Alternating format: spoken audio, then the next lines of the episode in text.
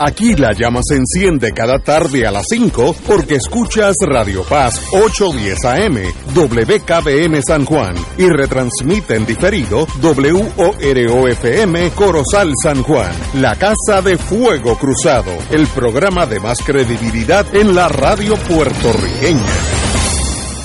Esta emisora y sus anunciantes no se solidarizan necesariamente con las expresiones que escucharán en el siguiente programa. Son las 5 de la tarde, hora de escuchar Fuego Cruzado, el programa de más credibilidad en la radio puertorriqueña, en las voces de Ignacio Rivera y sus panelistas invitados con su discusión política dinámica e incisiva de los acontecimientos más importantes del momento. Fuego Cruzado comienza ahora.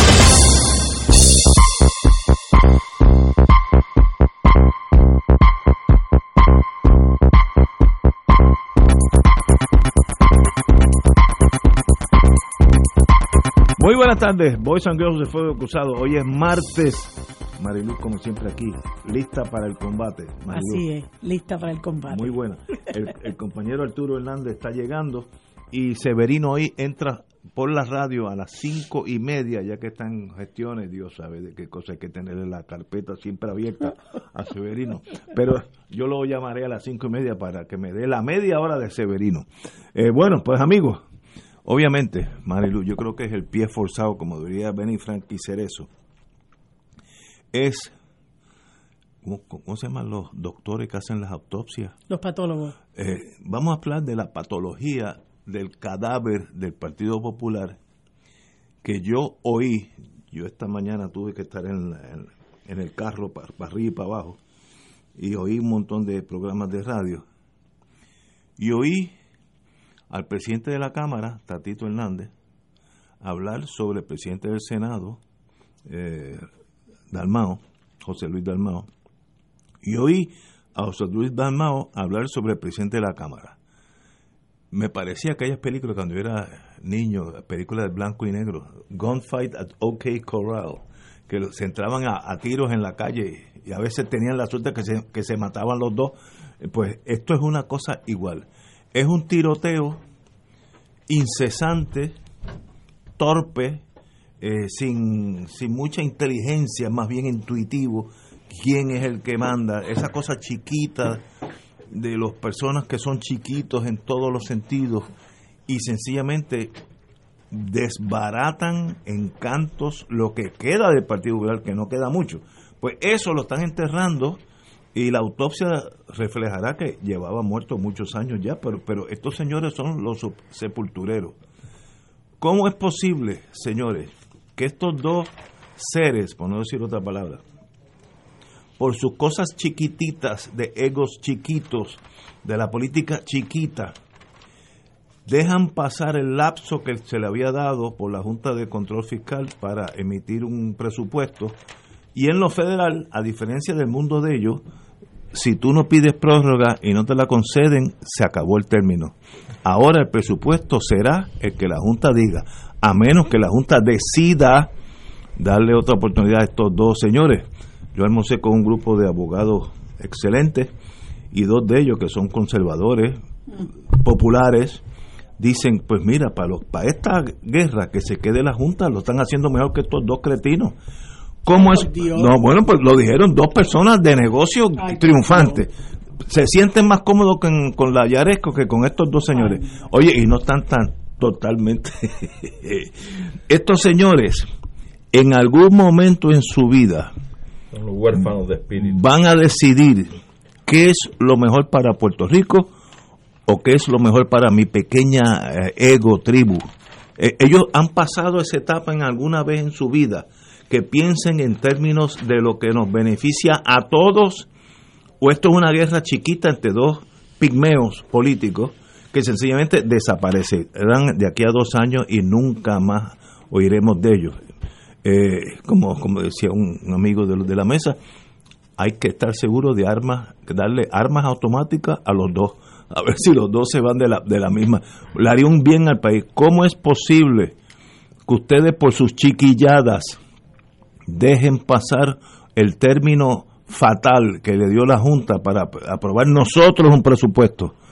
Y ahora, si esto fuera en el Tribunal Federal, yo te puedo asegurar que ya se pasó el término y no, no vuelva para atrás, se acabó, no, no hables más, se acabó. Por eso es que en lo federal todo el mundo radica mociones con mucho de antelación, si tienen problemas, etcétera.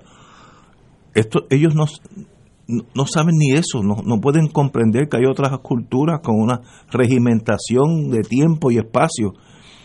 En alguna forma ellos pueden darse la mano y trabajar por Puerto Rico o no es posible dados los egos inflados de los dos. Parecen dos dirigibles de los egos inflados. Una tragedia para Puerto Rico porque estos son el presidente de la Cámara y el presidente del Senado. Los dos son public enemies number one, como decimos allá en, Kentucky, la linda. Eh, de verdad que eh, uno se siente atolondrado, shameful en inglés, de que estos señores son los que nos dirigen, avergonzados, los que, son los que nos dirigen la vida. Estos dos señores están a cargo de nuestras vidas. ¿De verdad queremos eso? Ah, pues hay que corregirlo. ¿Cómo? Mire, cualquier otra opción es mejor que esto. Cualquiera, la que usted escoja. Eh, proyecto de dignidad, Victoria Ciudadana. Eh, no, no, no, pero, habla del PIB. No, no, o, el PNP o el PIB. El que tú quieras es mejor que lo que tenemos. Estamos en el fondo del barril y, y como dicen en, inglés, joseando, e, echando para abajo. ¿Cómo es posible que sus intereses pequeñitos vayan por encima de los intereses del país? Eso yo no, no lo puedo comprender, sencillamente no, no tengo la capacidad de ellos dos de ser tan chiquitos como lo son. Marilu, tal vez tú tengas algo que decir sobre... Ah. Mira, que no quiero que se me olvide, perdona que haga una digresión, Ignacio, y rapidito retomo el tema. Es que quiero invitar a todas las personas que nos escuchan a las 7 de la noche en la Casa Soberanista tenemos una actividad que se llama Sí, hoy, hoy Hoy, a 50 años de la primera visita de Puerto Rico ante el Comité de Descolonización de la Organización de las Naciones Unidas, logros y retos. Y va a ser un interesantísimo conversatorio con el amigo Alejandro Torres Rivera del Comité de Puerto Rico en Naciones Unidas, que es panelista en este, de este programa, el amigo licenciado Edgardo Román Espada, que representa al Comité Pro Derechos Humanos. También miembro y el licenciado Carlos, ahí también panelista de este programa, y el licenciado Carlos Vega Pérez, que va a participar en representación del Movimiento Independentista Nacional Ostosiano. Eso es hoy a las 7 de la noche en la Casa Soberanista. Eh, es una, una actividad que está auspiciada por el Movimiento Unión Soberanista, obviamente por la, ah, la eh, Comité de Puerto Rico en la ONU, el Movimiento Independentista Nacional Ostosiano y eh, hay otra organización que no alcanzo a leer bien, perdónenme, no alcanzo a leer el logo, pero los invitamos a que, a que asistan, ¿verdad? Lo vamos a transmitir también por Facebook Live, por la página del MUS, pero todos los que puedan asistan y después tendremos un breve compartir. Oye, eh, ¿dónde queda la Casa Soberanista queda frente a la placita sí, yo Guíese por la Si llegó a la placita Rubel, ya llegó. Exactamente. Así, de fácil Sí, bien cerca del templo eh, la cafetería Saya. Se miran de, lado a lado. No, pero, eh, pues suena interesantísimo el tema. Sí, es, muy importante que tengamos esa conversación. pues mira. Vuelve al Partido Popular. Yo conversaba este, en otro espacio esta mañana que realmente es bien lamentable que se dé una situación como esa porque este, esto parecería más que cualquier otra cosa eh, una lucha de, de egos, ¿verdad? Este, y, es triste que en una situación tan difícil como la que está pasando el país, eh, sobre todo cuando nosotros necesitamos que se aprueben esos eh, presupuestos eh, balanceados para ir adelantando el tiempo que nos falta para que la maldita junta, perdónenme que lo exprese así, pero es que realmente no hay otra forma de calificarlos, se largue de nuestro país eh, que se den estas luchas realmente es, es, es trágico y es triste. Eh, yo no, no quiero entrar en, en el dimi direte del presidente del Senado y el presidente de la Cámara, pero no es la primera vez, este Ignacio, por eso te, te comento que me parece que lo que hay es una lucha de poder. Sí, estoy por un lado, absolutamente. Sí, por un lado, tú sabes que el presidente del Partido Popular, eh, a pesar de que está sufriendo una crisis de liderato. La, su, su, su, liderato se ha visto erosionado, se ha visto eh, lacerado por las expresiones, primero por su, por su falta de liderato, bueno, su, su liderato se ha visto erosionado por su falta, falta de liderato. Este, eh, creo que nos reúne la Junta de Gobierno del Partido Popular desde septiembre del año pasado. Entonces hizo aquellas expresiones tan trágicas, tan, tan desafortunadas de que eh, las mujeres que abortaban eran unas asesinas este, hace esas expresiones desde la sede del Partido Popular, después dice que son unas expresiones personales, pero obviamente utiliza la tarima del Partido Popular cuando el Partido Popular eh, pues no, no, no tiene eso como manejar el asunto del aborto, del aborto no lo tiene como compromiso programático desde nunca, me parece a mí. Entonces él le da el respaldo al, al proyecto de, de Rodríguez Bebe, este, lo que estoy segura que a mucha gente en su partido los, los dejó perplejos, ¿no? Entonces cita una mesa de diálogo para hablar con diferentes sectores del país que, eh, sobre, que, que, que, que eh, profesan diferentes eh, ideologías este, dejó fuera al sector soberanista del país. Esa mesa de diálogo implosionó porque tuvo una sola reunión. Este, lo que acordaron, él lo, lo saboteó en el momento en que comenzó a atacar el proyecto de de Nidia Velázquez y Alexandre Ocaso Cortés empecinado en en que tenían que incluir a Lela este, a pesar de que él había sido parte de esa decisión que tomó la mesa de diálogo en la primera y única ocasión que se reunió de que realmente Puerto Rico debía aspirar a una opción de estatus permanente, no colonial, no territorial, dio al traste con, con ese compromiso, este, donde dejó ver, bueno, pues que es una persona que tiene, como decía una querida amiga, eh, la espina dorsal de un salmón, este, y, y entonces tienes por otro lado a, a, Tatito Hernández que, ah, perdón, y, ya en una ocasión anterior, cuando comenzaron a, caerle encima a, él, particularmente a, Dalmau, por esas expresiones, habló de que, de que lo, la ropa sucia se lavaba en la casa, etcétera. Entonces Tatito Hernández eh, eh, trató de, de, de, someter o sometió unos proyectos, unas propuestas de paz, no sé qué, bueno, todo se hizo agua y a fin de cuentas están comiéndose por los rabos, este, y me parece que es como que más importante la impresión que ellos dan hacia los que los miramos de afuera es que ellos están este, más interesados en su lucha de poder, en ver quién es el más guapo de los dos, eh, porque obviamente, bueno, está por ahí la, la presidencia del partido, está la candidatura a la gobernación, este, y hay mucha gente que está velando el, el hueco, ¿no? Este, y ellos, pues me parece que son parte de quienes están velando el hueco, pero están luciendo muy mal. Y entonces, tiene gente como Carmen Yulín, que yo me reía hoy cuando leía una entrevista que dio para el Nuevo Día, donde ella decía, si seguimos en esta del Partido Popular Democrático, lo único que va a quedar es el partido. Porque la verdad que eso es lo que está pasando, ¿no? Está partido en canto. Este, y entonces parece que no aprenden de las experiencias porque un partido que no tuvo la capacidad de ganarle al partido más corrupto que ha habido en la historia de este país, que perdió por un pelo, por un apenas un por ciento. Donde votaron a un este, gobernador. Eh, ajá, que, incluso veníamos de una de una gesta como esa, ¿no? De votar eh, masivamente a un gobernador con un candidato tan flojo como Pedro Pierluisi, tan flojo como Pedro Pierluisi. Eh, que, que, viene de abanderado del partido más corrupto de la historia. Ellos no, son, no tienen la capacidad de ganarle, ahora menos todavía menos todavía van a tener la capacidad de, de ganarle y entonces no tienen la visión, por eso te digo que el principal problema es la falta de liderato, porque no tienen ni siquiera la visión de encaminar eh, un, un, diálogo, de buscar la manera de, de, que la base no se siga erosionando.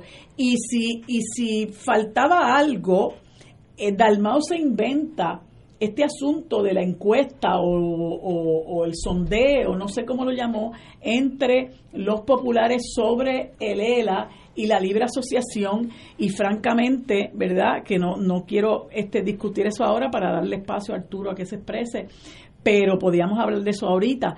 Eh, publica unas definiciones ahí de lo que es el ELA y de lo que es la libre asociación, que eso lo que da es vergüenza. Yo he escuchado amigos que son populares que se sienten avergonzados no solamente de este de la de, que estas dos personas hayan protagonizado protagonizado este este estos incidentes tan tan verdad tan este de tanto malestar, que dan tanto malestar, sino eso que ha hecho Dalmau, yo no sé quién, quién es el, el, el, el arquitecto de esas definiciones, pero francamente son una tomadura de pelo, eso realmente lo que da es vergüenza y yo creo que este ningún popular que se respete a sí mismo debe eh, ni avalar ese comportamiento que están exhibiendo estos dos presidentes de las cámaras, ni avalar esa tomadura de pelo que representa la encuesta esa que yo creo que, que va a ser debut y despedida. Don Arturo Hernández. Pues mira, yo lo primero que quiero establecer es lo siguiente. Permítanme referirme al presidente del Partido Popular y del Senado de Puerto Rico como José Luis. Porque no quiero que cuando yo diga Dalmao y nadie se lo mezclen, brinquen partido. No, que no me estén pensando que es Juan, Juan Dalmao, no, estamos hablando de José Luis Dalmao. Así es que, aclarado el punto, yo creo que hay que, hay que tener primero que nada claro un asunto en cuanto a José Luis Dalmau, que yo creo que es una persona seria y demás, pero ha tenido unos desfases en términos de su de la demostración de su liderato. En primer término, como decía Marilu, las expresiones que hizo relacionadas al, asunto del aborto, eh, tildando y tachando de asesinas a las mujeres que optan por terminar su embarazo, por las razones que sean cuando sabemos que en Puerto Rico está legislado para que sea de conformidad a una recomendación médica en preservación de la salud física o emocional de la mujer. Así que yo creo que fueron expresiones muy desacertadas de parte de él y, no, no muy medidas, ¿verdad? Eh, además, fueron hechas dentro del el comité central de su partido político que daba la impresión que eran unas expresiones eh, oficialistas, es decir, de parte de la institución que él representa y preside. Y eso le trajo problemas al interior de la organización que preside, que es el Partido Popular. Pasa eso y luego vemos cuando expresa la idea que él lanza, la idea como mandato, de que en tal fecha iba a convocar a los populares en Puerto Rico para que votaran primero por los directivos de el Partido Popular, incluyéndose a él aspirando nuevamente a presidir el partido para ser candidato a la elección en el 2024. Y a la misma vez a que los populares votaran sobre un ELA mejorado sin definir las mejoras que proponían, que no se las definieron ni al comité de Grijalba del Congreso, ni las han definido en ningún sitio, o que dijeran entonces con relación a el pacto de libre asociación. Hasta ahí, porque te puedo hablar de la, una de las últimas controversias escaramuzas con Connie Varela y el proyecto del código electoral.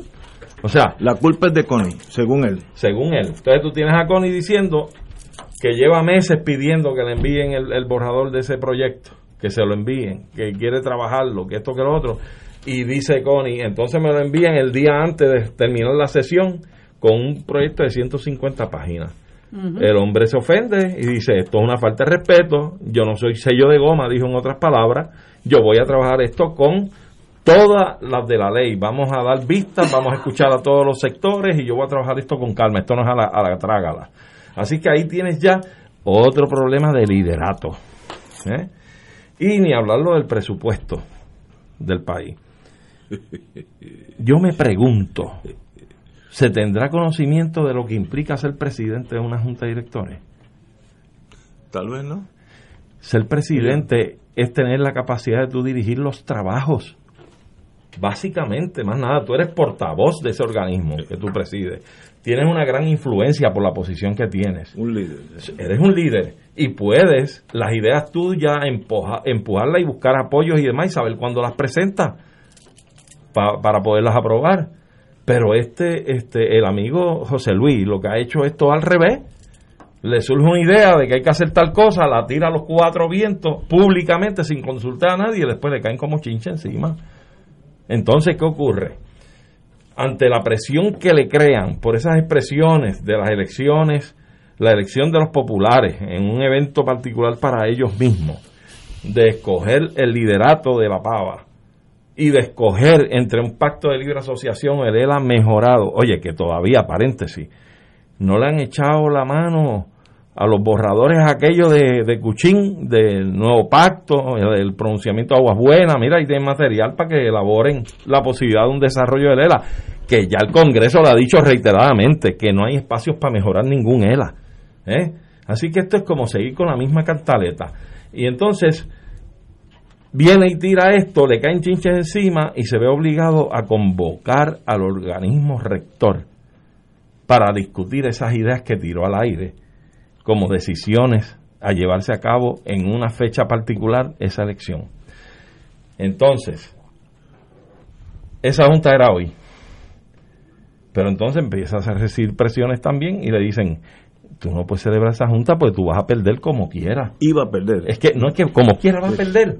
Porque mm. la prueba, la prueba eh, primero que las dos cosas no se la, difícilmente se las iban a aprobar. Había unos planteamientos serios de que la forma y mecanismo para elegir los directivos a la Junta tiene que ser consono al reglamento.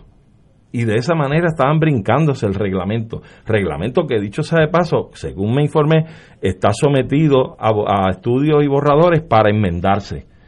¿Cómo tú un proceso que está guiado por una reglamentación institucional, tú lo vas a sacar, lo vas a obviar de la reglamentación institucional y lo vas a tirar por un mecanismo aparte? ya le estaban avisando, no te tiras la Junta, no te van a aprobar esto porque esto va contra el reglamento, vas a perder. Y esto del estatus, igual. ¿Por qué? Porque acabas de crear la zanja, o sea, abres la grieta y creas un boquete enorme entre los soberanistas y los no soberanistas. Así es que tuvo que cancelarla, la reunión de hoy. El próximo anuncio será que también se cancela la votación esa especial que él mandó a... Eh, sí. la va a tener que cancelar porque no le va a quedar otro remedio. Entonces lo que queda lacerado demostradamente es su, su falta de liderato, o sea, su liderato está sumamente débil, muy, muy lacerado y entonces tienes líderes dentro de su propio partido que empiezan a salir y empiezan a surgir, porque cuando tú ves al otro que está débil, tú asumes posturas y posiciones para demostrar el camino que debe andarse y que tú sí tienes el liderato, ¿ves? Y esa es la pugna que hay. Es una pugna de lideratos entre ellos mismos, pero evidentemente, evidentemente, eh, este José Luis tiene un problema, eh, creo que en el pasado, y tal vez ha sido la posición, yo no sé qué le pasa, pues un hombre de mucha experiencia en las líderes del Partido Popular y en la política, y, él sabe y siempre fue reconocido como un hombre de tendencias conciliatorias, que tiraba puentes, que escuchaba, que era inclusivo. Hasta que tenga poder. Y ahí cambian, algunos seres humanos no pueden aceptar el poder. Pero lo que yo me cuestiono es, está bien que sea así, ah, pero ¿cómo tú no vas a saber qué representa la posición que tú tienes? Que es de presidente, que es de dirigir trabajo, que es de buscar precisamente todo, darle cancha a todo el historial que tú tienes como conciliador, unificador, tirar puente, buscar consenso. Esa es la posición que tú tienes. No es la de tú arrancar y a tirar lo que tú entiendes que es lo que es y que todo el mundo me tiene que seguir. Así que yo creo que la fisura en el Partido Popular se está dando como consecuencia lógica de lo que ha venido pasándole al Partido Popular en los últimos años. Lo mismo que usted, tú mismo acabas de decir, o sea, no ha tenido la capacidad de ganarle a un partido político. Desbaratado. Desbaratado por la corrupción. la primera vez en la historia política del país que le sacan a un gobernador con protestas en la calle y a mitad de término tiene que arrancar e irse de la gobernación. ¿ah? Para colmo, el que les gana asume la gobernación indebida e ilegalmente. No sé si se acuerdan. Sí, sí, los tres días. Los tres días de gobernación de Pedro Pierluisi, cuando el Supremo le dijo, usted está ocupando ese cargo ilegalmente, no puede ocuparlo, porque no había juramentado como secretario de Estado. Así es que, digo, nunca había juramentado, no había pasado el sedazo del Senado. exacto. ¿Eh? Así es que tenemos traspié tras traspié, ¿eh? perdonando la, la repetición, pero tienes un Partido Popular que viene erosionándose hace tiempo, hace mucho tiempo, está sufriendo unos golpes increíbles. El gobierno de Estados Unidos en distintos niveles les han dicho reiteradamente, el ELA fue una tomadura de pelo, ustedes son un territorio sujeto a la, a la cláusula territorial, no hay espacios para mejoras en el ELA, y ahora lo sacan de un proyecto de ley de estatus, lo eliminan, señalando directamente, ustedes son la razón del problema, que es el status quo, es la colonia, y usted os representa, tiene problemas, porque no se lo vamos a reconocer. Así es que todo esto viene unido una cosa detrás de la otra, y tú ves cómo incluso en su liderato viene erosionándose también el Partido Popular, hay una carencia de que surja un hombre fuerte de ideas, un hombre fuerte de principio, de acción, porque es que hay un vacío tan grande ideológico en ese partido que esa figura no, no puede surgir, no sé de dónde van a, sacarla. Pues hay un dicho naval que me viene a la mente, que tiene dos vertientes, una positiva y otra negativa. When in command, command, cuando usted es capitán de una nave, el que sale, el capitán saliente, dice usualmente, When in command, command. Usted es el capitán de esta nave y desde este momento en adelante usted capitanea esta nave. Eso tiene el downside que cualquier cosa que pase dentro de esa nave, usted es responsable. Y hoy yo vi que se rompió esa norma cuando Dalmao le tira con todo lo que puede a Tatito, que son compañeros del mismo barco, y Dalmao hace peor, le dice que a Connie Varela es el, el, oficial que tuvo que falló en torno al estatus del pelón de la cuestión electoral. No, ese problema es suyo, usted es el capitán. Así que si usted no tuvo la visión de que esos marineros se alinear, alinearan, usted no es un buen capitán y no le eche la culpa a su subalterno. Esto es un desastre de una magnitud tal que uno se sorprende eh, para qué existen. Entonces, el Partido Popular tiene una desventaja. ¿Para qué existe? Antes existía la bandera, me acuerdo cuando chiquito, pan, tierra y libertad, el Estado Libre Asociado es la casa grande, aquí cabe todo el mundo, el progreso es nuestra meta, etcétera, etcétera. El Congreso de los Estados Unidos y el Tribunal Supremo dijo, eso no es verdad. Ustedes son una colonia más, un territorio no incorporado, que es una forma elegante que los Estados Unidos, se refiere a las colonias. Ustedes son colonias y vivirán como colonias hasta que ustedes quieran cambiar o yo decida. y por tanto, tú estás corriendo un partido sin una ideología clara. El PIB tiene una ideología clara. Todo mira alrededor 192 repúblicas por el mundo, algunas súper triunfantes, otras extraordinariamente negativas, pero son repúblicas. Y los estadistas pues tienen 50 modelos, pues mire, los estadistas ser como Wyoming o como Wisconsin, eh, es claro, la, meta es clara visual. ¿Cómo tú visualizas lo que es el ELA?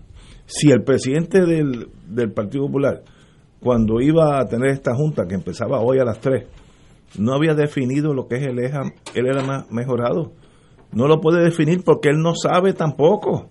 Es el ELA majadero. Sí, no, es, es, algo que dejó de existir. No tiene un líder claro, no hay un capitán de la nave. Y entonces todos los marinos están por la libre haciendo lo que ellos crean. Esto es un caos que yo creo, como dijo mi opinión hace mucho, mucho tiempo, si el Partido Popular sigue en esta ruta, llega tercero en las próximas elecciones. No va a ganar las elecciones ni hablar ni soñarlo, y no va a llegar segundo, va a llegar tercero. Apúntenlo, yo tengo un buen oído, un buen sentido de la vida. Y el PNP segundo. Ah, pues, espero que no, pero, pero, eso lo veremos, como dicen en, otra estación, eso lo veremos. No, el, el, Partido Nuevo tiene la ventaja del ideal, que es una cosa que tangible. Hoy en la prensa sale que eh, asignaron 200 y pico millones para tal cosa y 400 millones para, para Eso jala en la gente, ¿sabe? La gente, eh, eso les afecta en el sentido positivo, ¿no? Eh, pero el Partido Popular no tiene esa, esa quilla del barco, esa espina dorsal, no, no. Para, si ganan, vamos a decir que ganaron con 95% del voto, tienen todas las mayorías, todo, todo. Coparon. ¿Qué pasa? ¿Hacia dónde se mueven? Hacia ningún lado. Nada, pues, pues, pues entonces pues es tiempo de cambiar y con este liderato que tienen, aquellos que duden lo que estamos hablando hoy, traigan, eh, traten de ir a las estaciones de radio por la vía electrónica y busquen lo que ellos dijeron uno del otro, del mal que van a morir, una cosa espantosa, que esas cosas no se hacen dentro de un partido. En el Partido Nuevo estoy seguro que hay crisis, bueno, el PIB de, crisis, yo no sé, Victoria Ciudad, pero no no es en la, la prensa que se públicamente no nunca ha salido nunca como debe ser y presentan un frente unido. Esto se acabó, e, estamos en la última y recuérdense, tenemos que ir a una pausa. Van a llegar terceros la próxima vez. Eso, Con suerte. Sí, sí, si todo le sale bien, llega tercero. Muy bien. Vamos, vamos a una pausa, amigo.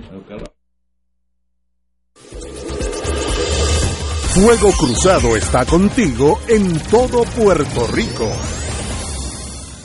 Beneficiario de Medicare, protégete del fraude en los servicios de salud. Lleva un registro de los servicios médicos que recibes y compáralos con el estado de utilización que te envía el plan. Verifica los deducibles que pagaste y si hay servicios que no recibiste. Llámanos al 1-800-975-3102. Un mensaje del Puerto Rico Senior Medicare Patrol, un programa del Departamento de Salud Federal.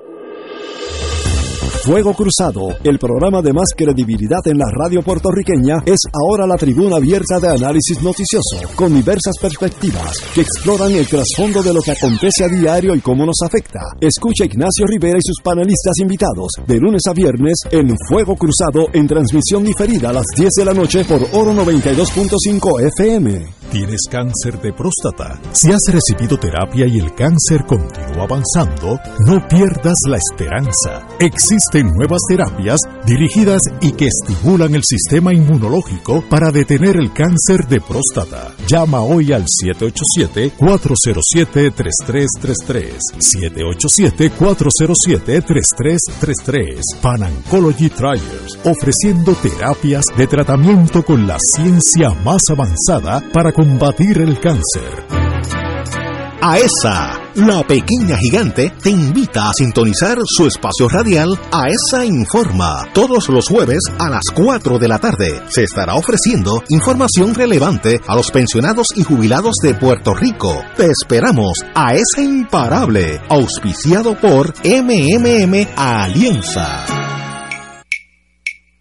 De todo un poco, con Manolo Almeida, el más ameno en tus mañanas por Radio Paz 810 AM, de martes a viernes a las 9 de la mañana. Notas positivas, salud, ambiente, negocios y entretenimiento. De todo un poco, martes a viernes por Radio Paz. ¡Estamos vivos! Y ahora continúa Fuego Cruzado. El tema del Partido Popular, la exalcaldesa y amiga mía personal de San Juan, Carmen Yulín Cruz, indicó, atribuyó al presidente de, la, de su colectividad, Partido Popular, el destruir el concepto de que por años llevaron los populares de ser la casa grande, donde todos los puertorriqueños eh, eh, cabían, y propiciar la división de los miembros del partido lo que la cera la pava. Eh, eh, Carmen Yulín le pidió a Dalmau que recapacite. Eh, cito Carmen Yulín. Es momento de definición y mi petición al presidente es que recapacite, es que vuelva a ser la figura de consenso, la figura de calma, la figura ecuánime que lo llevó a que expresidentes del Partido Popular y muchos buenos populares le pidieran que tomara el timón del partido que después de unas elecciones generales, necesitaba unirse. De esto continuar, lo único que va a quedar del Partido Popular Democrático es el partido. Vamos a multiplicar y no a dividir. Palabras sabias de Carmen Yulín Cruz, la felicito. En este momento de histeria hay que mantener la calma, no, ser uno, uno más. Eh, y entonces, a consecuencia de los chismecitos, entre ellos, presidente de la Cámara, presidente del Senado, ya la Junta salió, lo estoy leyendo aquí, lo tengo un artículo de Yaritza Rivera del vocero, la Junta de Control Fiscal certificará un presupuesto que cumpla con el plan fiscal. Se acabó ya el issue, pues tal vez. Mira, pero hay unas expresiones adicionales de Carmen Yulín. Ah, pues no, sí. volvamos, volvamos para atrás. Este, que yo creo que son importantes también reconocer. Eh, ella dice, me resisto a pensar que la cordura no va a prevalecer. Si lo que quieren es un partido, recuerden quién lo destruyó. No se construyó dividiendo, se construyó sumando. No se va a remendar restando. Se va a regresar a esas raíces de alianza y si no se puede, tocará sin miedo buscar nuevos caminos. ¡Wow! No, oye, importante lo que ella debe estar pensando mucho. Todo el mundo, todos los populares, todo el mundo. Sí. es que, es que eso, eso de fondo trae el problema enorme del Partido Popular de su indefinición. ¿Ves? Y, y, el Partido Popular está dentro de un callejón sin salida porque o, o presenta, fíjate, eh, el, el, el, poder norteamericano le ha dicho que no hay espacios para mejorar el ELA. Y entonces, si tú insistes en mejorarlo, tienes que presentar unas alternativas para negociar con ellos a ver si te las permiten o no, pero ni siquiera eso han hecho. Entonces, lo único que nos queda es entender que hacia donde debe dirigirse ese centro es hacia un pacto de libre asociación, evidentemente, no bajo las definiciones de, José Luis, bajo las reales que se tengan que negociar con Estados Unidos. Pero no hay otra alternativa. Así es que están en, en, una encrucijada existencial de enormes proporciones. Oye, algo que mandó la Junta, esto es más bien dirigido a Marilu, cito, la Junta de Supervisión certificará un presupuesto que cumpla con el plan fiscal certificado para Puerto Rico para el 30 de junio. Eso fue todo lo que dijo el americano. Punto, se acabó. Pues estos señores, ¿para qué estuvieron ayer, toda la tarde y toda la noche? ¿Qué hicieron? Nada, chisme. y ahora la Junta dice, no se preocupen, yo mando el presupuesto. Y eso es peor porque entonces las prioridades nuestras no necesariamente son las prioridades de la Junta. Entonces se puede guindar uno de los dos partidos, eh, la Universidad de Puerto Rico. Dios, Dios sabe lo que va a pasar. Yo, hubiese hecho un presupuesto donde reflejara y asignara a la Universidad de Puerto Rico hospitales y a escuelas y demás, contando con los 300 o 600 millones que se chupa esa junta de nosotros. Para ponerlos en camisa de fuerza y decirle, bueno, yo estoy contando con estos chavos que le estoy dando a ustedes, cobren ustedes del Tesoro de Estados Unidos, pero nosotros necesitamos estos chavos que ustedes están chupando para poder cuadrar el presupuesto y, que sea balanceado. Pero, pero ni siquiera eso hacen. Por eso, ni eso. Y esa gente que ha venido aquí a saquear, porque la Junta eh, que lo que hace es restarnos, eh, restarle al país de, de los servicios esenciales que nosotros necesitamos, incluyendo la Universidad de Puerto Rico, que es, eh, ¿verdad? fundamental en una sociedad que se quiere desarrollar y que quiere desarrollar su, su capital social, eh, lo que han hecho es proteger a los bonistas. Mira lo que está pasando ahora mismo con esa gente de McKinsey. Esa gente de McKinsey son asesores de la Junta de Control Fiscal y a su vez representa gente que tiene contratos, ¿verdad? Y, y, han obtenido contratos millonarios a ciencia y paciencia de la Junta de Control Fiscal. La Junta es la que le ha dado 750 millones a Luma. ¿verdad? Al comienzo de, eh, antes de que comenzara el contrato, este, y que ha autorizado que se le dé dinero adicional para que supere, eh, para que, para que cubra los déficits operacionales, esa gente hartándose de dinero en este país, eh, 20 eh, vicepresidentes que se ganan 600 mil dólares al año, el Chief Executive Officer, el, el Wayne Stens que es un tránfuga, eh, un millón de dólares al año, aquí se le paga a esa gente la estadía, la comida, el entretenimiento, una cosa que es bochornosa. ¿Cómo es posible que este pueblo aguante ese saqueo y todo se hace a ciencia y paciencia de la Junta, que los cinco años que lleva nos han tumbado como mil millones de dólares? O sea, eso es un escándalo en cualquier liga. Esa gente no tiene ninguna fuerza moral, pero claro está, no les importa porque ellos son la, la, la, la ¿cómo se llama? La, la, la gente, la, la fuerza suprema, ¿verdad? El gobierno supremo de este país, no hay quien los pare, ellos están aquí eh, por la libre, no tienen supervisión ninguna, no hay nadie que les diga, hey, hey, ustedes se están enmandando. No, yo siempre recordaba, ¿verdad?, de, de, de, de, lo que se decía en los casos de la quiebra, que quien representa al deudor tiene que defender los intereses del deudor y esta gente que nos representa a nosotros ha venido a defender los intereses del acreedor. Eso es una cosa que no, que, que no tiene ni pies ni cabeza. Entonces nosotros hemos sido víctimas de todo de todo ese desmadre eh, protagonizado por la junta este y, y mientras tanto la gente la gente sufriendo la gente viendo su nivel de vida precarizarse muchos tienen que irse del país este e, es una cosa escandalosa realmente. Entonces tienes un gobernador que lo que hace es que eh, es abogado de, de, de, de la junta es abogado de los abogados de la junta es abogado de Luma, que a su vez se sirve de la complicidad de la propia Junta. Entonces el país está maniatado. O sea, es una cosa que uno cree que lo que está viviendo realmente es, es, es una pesadilla, ¿verdad? De la, que, de la que quisiéramos despertar, pero nos tenemos que chocar, chocar con la realidad. Entonces tenemos estos, esta política chiquita de gente que tiene un mínimo poder, ¿verdad? Como presidentes de Cámara y Senado y no son quienes, y, lo, y los demás que le acompañan, y no son quienes de enfrentarse a la, a la Junta ante todo este desmadre.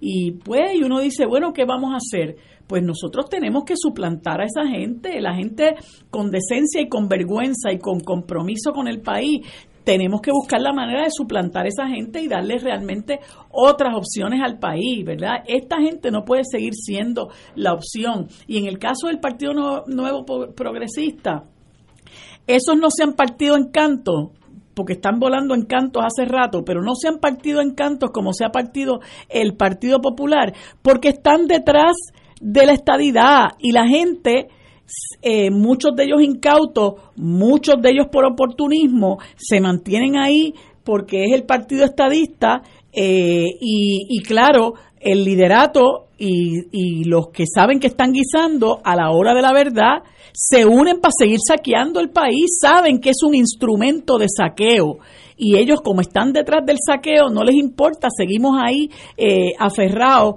a, a, ese partido desacreditado, desprestigiado, ¿verdad? Este que que que, que, que reitero, ¿verdad? No no no ha volado en canto eh, porque están detrás de la bandera de la estadidad, pero fíjate que hasta el otro día Justin Peterson, que es uno de los super mega neoliberales de la Junta, le metió un tapaboca a Jennifer González que lo único que hace es hacer alarde del dinero que dice que ella consigue para el país, ¿no? Este que todavía nosotros no sabemos dónde está dónde están esos chavos. Donde no tiene ni voto. Ajá, no tiene ni voto, se pasa haciendo alarde de todo el dinero que consigue y el otro día en las redes sociales Justin Peterson le metió un tapaboca y le dijo, "Pague su su deuda y deje de estar eh, pidiendo dinero. De los contribuyentes norteamericanos. De los contribuyentes norteamericanos. ¿Hasta qué punto, hasta qué punto usted ha entregado su dignidad por tratar de ser lo que usted no es? Porque a fin de cuentas... va a ser. Por eso. Nunca. Por eso, por tratar de ser estadounidense, porque ella habla, ella, ella tiene un discurso del desarraigo. Hace poco había, se estaba conmemorando eh, la vida de, de, unas mujeres, este, eh, eh, unas mujeres que son emblemáticas en, en el país por ciertas luchas, ¿no? Y ella hablaba de nuestras mujeres y yo le decía, nuestras mujeres, hasta ese punto ha llegado esta señora, ¿verdad? Que ella ya no es puertorriqueña.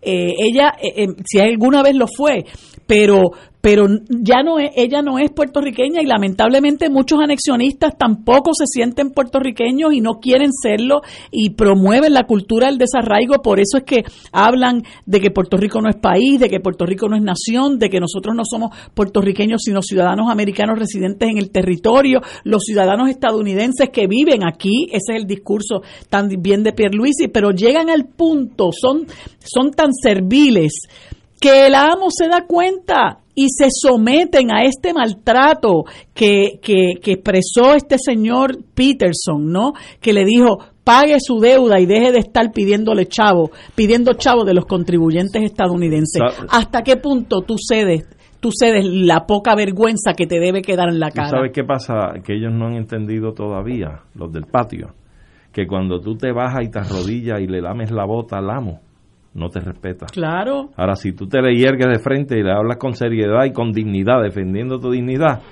te respetan y te cogen en serio. Pero son mango bajitos. Tengo, tengo un mensaje para Marilu, que es un clásico de un amigo mío de ese grupo que yo me mezclo, tú sabes. le dice, pregúntale a la licenciada Guzmán dónde ella se siente más cómoda con Tatito y Dalmao a cargo de las finanzas de nuestro país o con la Junta? Con ninguno de los Con ninguna de las anteriores. Con, Con ninguna de las ninguno de los anteriores. dos. no, yo No esperaba- veo por qué me tiene que poner a escoger entre los dos malos. No, no, y No, se incluyó la Junta. Tiene que ser ah, con ninguno eso, de los anteriores. Con ninguno de los anteriores, pues, ninguno pues, de este ellos. estos fueron los que almorzaron conmigo. Me dijeron, no, no, que se queden. Es que ese es el esto- problema, o sea, la- es, es, es el, la- el tunnel vision, la visión de túnel, ¿verdad? Que usted no puede mirar otras opciones que no sea el malo y el peor. Muy bien. Contestada, compañero. Oye, muy bien contestado. Eh, yo, yo no hubiera tenido esa salida tan rápida y tan acertada. Te, te felicito. Bueno, Y Yo- te lo he dicho, deja de juntarte con cierta gente. Y si lo haces, intenta ir influenciando No, positivamente. no, no, no, yo- para que vayan yo- cambiando el tenor no- de su yo- pensamiento. no, yo no toco esos toros, esos toros hechos son de Miura. Fajan, fajan. Muchachos. no, y disfrutamos la vida y somos de un montón de partidos, desde anarquismo, hay otros que tienen el capitalismo entre seis y sea, eh, y, y otros son populares, hay dos, estadistas hay dos, independentistas hay uno, un grupo, hetero- pero somos amigos hace Ese 40 independentista tiene que tener estómago. ¿sabes? no, ese se lo goza, se lo goza todo y nos pega bellones a todos. bueno, en- seguimos hasta para las seis, ¿no? Muy bien. Tenemos otra noticia que, la que hoy es el día. ¿Qué tiene ahí? Vamos. Ghislaine Maxwell ha sido sentenciada a 20 años de prisión en un tribunal de los Estados Unidos. Será la mapriolita. Oye, y es una cosa tan, para mí, difícil de comprender. Yo no, no puedo ni leer la noticia y comprenderla. Esta señora, británica de pasaporte, eh, y una de, las- de las ayudantes o amigas íntimas de Jeffrey Epstein, un super de esos inversionistas, etcétera, de los, los ricos de verdad. Panita de Donald Trump. Sí, e- exacto, de ese grupito. Ella estaba a cargo de conseguirle muchachas, teenage girls, que es de 13 hasta 19, a- de 13 a 19, si son teenagers, eh, para tener sexo con Jeffrey Epstein a cambio de dinero. Eh, dice aquí que ella es un British social, socialite de, de- de- de- de clase alta británica. Se codiaba entre lo más grande. Eh, eh, y, y la fiscalía había ped- pedido 55 años de prisión, bien por los fiscales federales. Eh, y ella fue an instrumental role in the horrific sexual abuse of multiple young teenage girls, dijo el fiscal. Qué bueno, 20 años no es nada, como decía Dale, Dargel. Pregúntale a ella, lo cumpla, ¿eh? Pero, ¿cómo es posible que esta gente, que todos son educados, aquí no hay, eh, esta, esta señora vino de la realeza eh, británica, no vino de una mina allá en Escocia eh, de carbón, o sea, est- esta se ha fajado y, y tiene una educación de primera, Epstein también. ¿Cómo es que caen en estas cosas tan aberrantes que yo no puedo ni comprenderlo? Yo no puedo comprenderlo. o sea, no. El glamour de la vida de estas personas, Ignacio, lo lleva a unos niveles de experiencias en un mundo donde ya todo lo tienen. El acceso que le da la fortuna y el dinero, ya los hacen, eh, o sea, ellos buscan lo que no es normal, lo que no existe en la normalidad de las relaciones para poder saciar sus inquietudes, sus demandas, todas esas cosas por el mero hecho de que se pasan en unos círculos donde ya nada, nada, nada les sacia. Y entonces caen en estas aberraciones extraordinarias. Porque es que no hay otra forma de tú explicártelo, como tú dices. yo no tengo explicación. O sea, La, la, vida cotidiana y normal de cualquier ser humano, pues para ellos es insuficiente y tienen que buscar paralelos distintos que el dinero compra y paga. No hay otra explicación. Pero Claro, son conductas desviadas totalmente. No, no, no, no.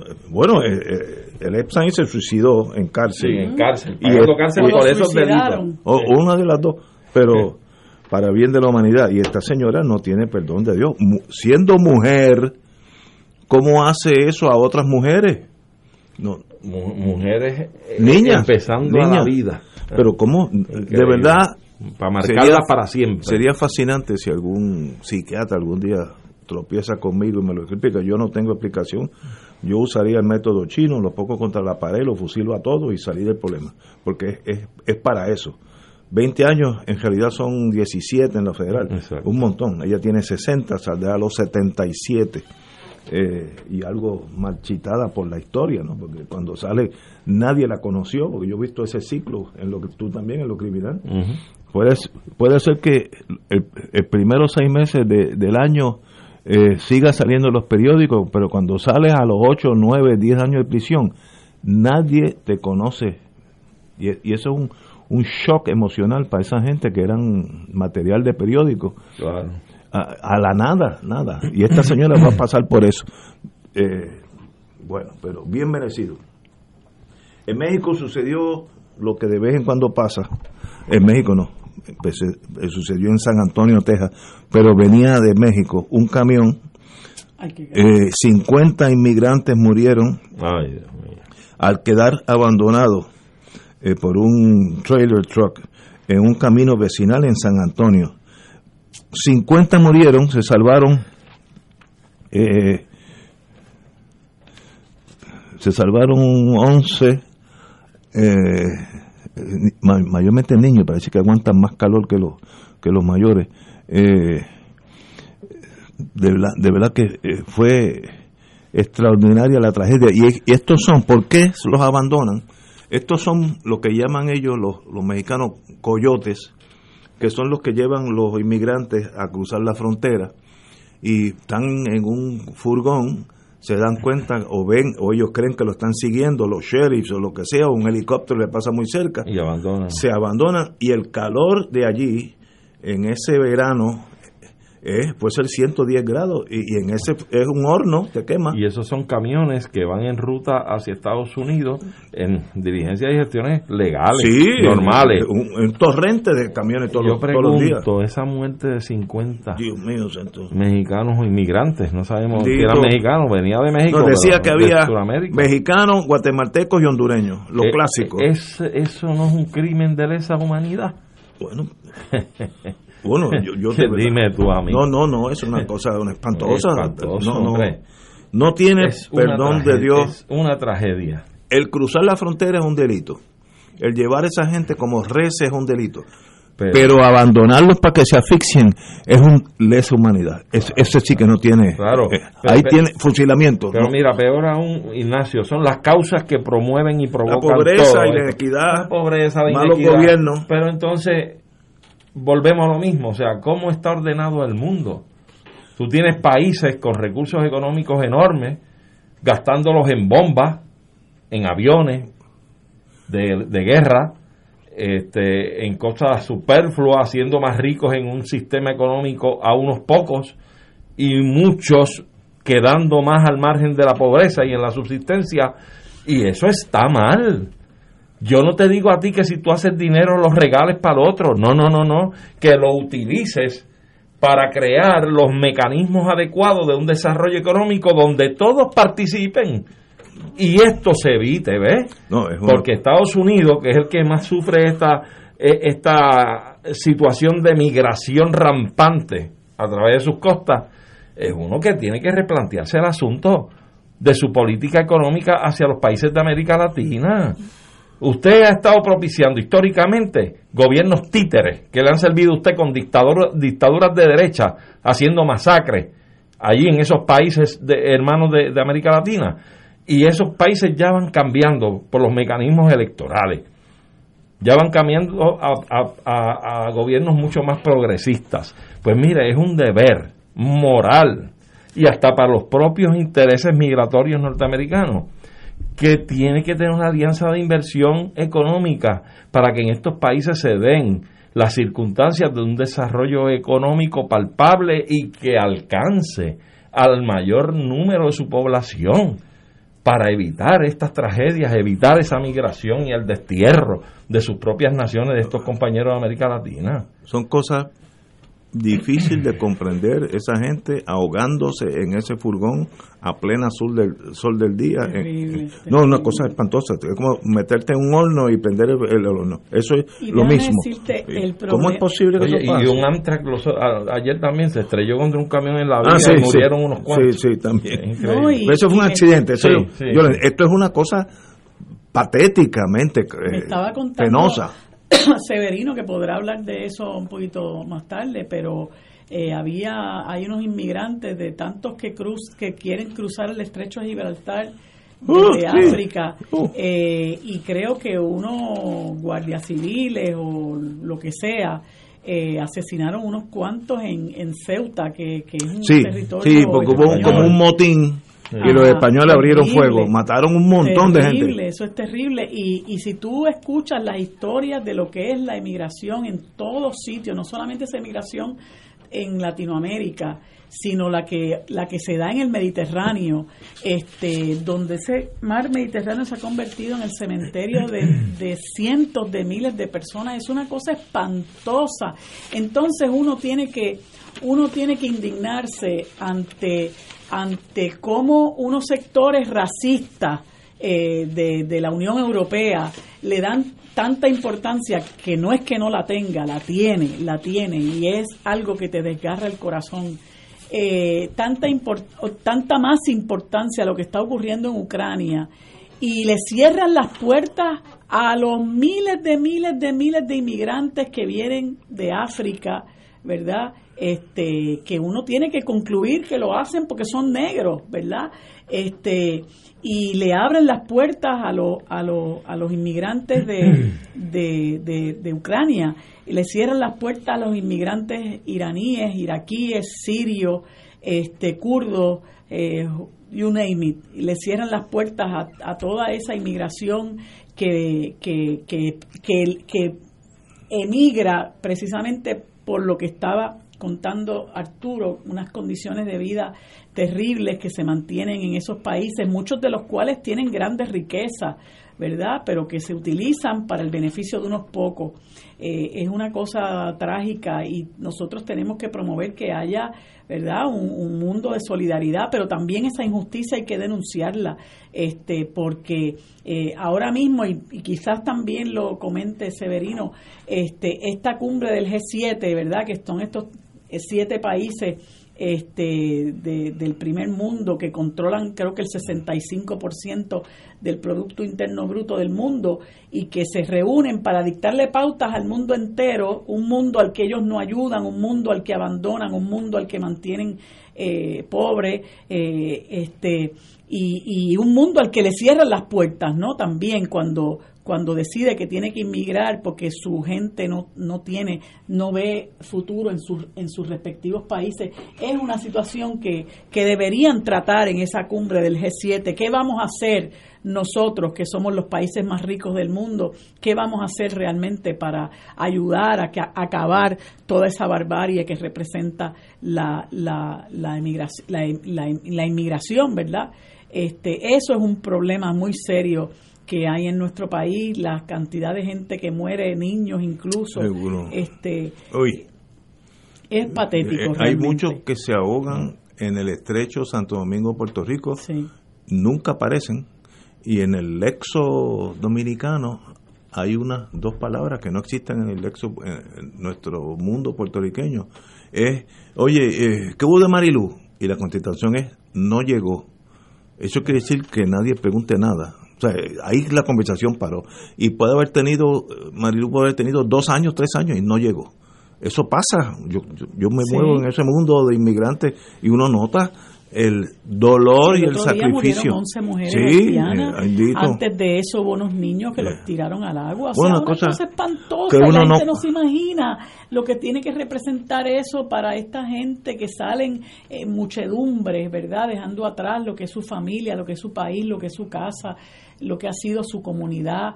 Este, es una tragedia y, y de esto no se habla y hay que realmente tomar esa, esa conversación pero todas las opulentes, es mejor no hablar de eso. Entonces ese tema no existe hasta que pasan cosas como la de San Antonio. 50 gente horneadas por el sol. Imagínate. ¿Sabes lo que es eso? Yo no, no, de verdad no, yo, yo no nací para eso. Yo creo que hace falta un orden nuevo mundial donde haya un organismo.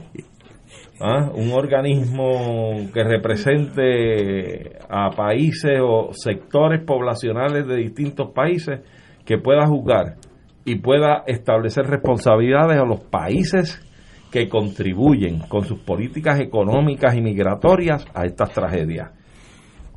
Punto. Un organismo internacional. esto tiene que haberlo. Debería haberlo y, algún día llegará, pero no lo veo en el horizonte.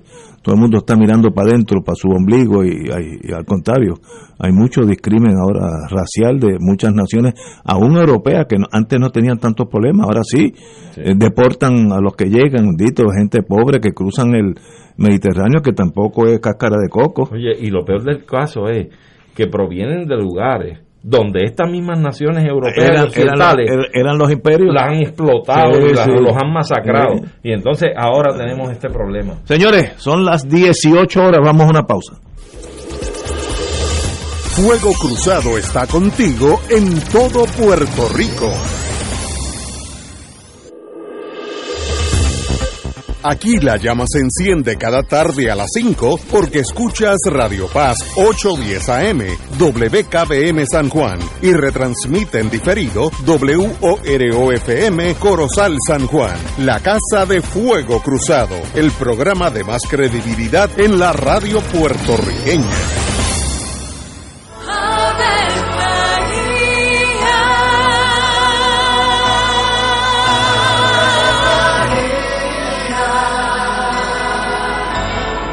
El ángel del Señor anunció a María. Y ella concibió por obra del Espíritu Santo. Dios te salve María, llena eres de gracia, el Señor es contigo.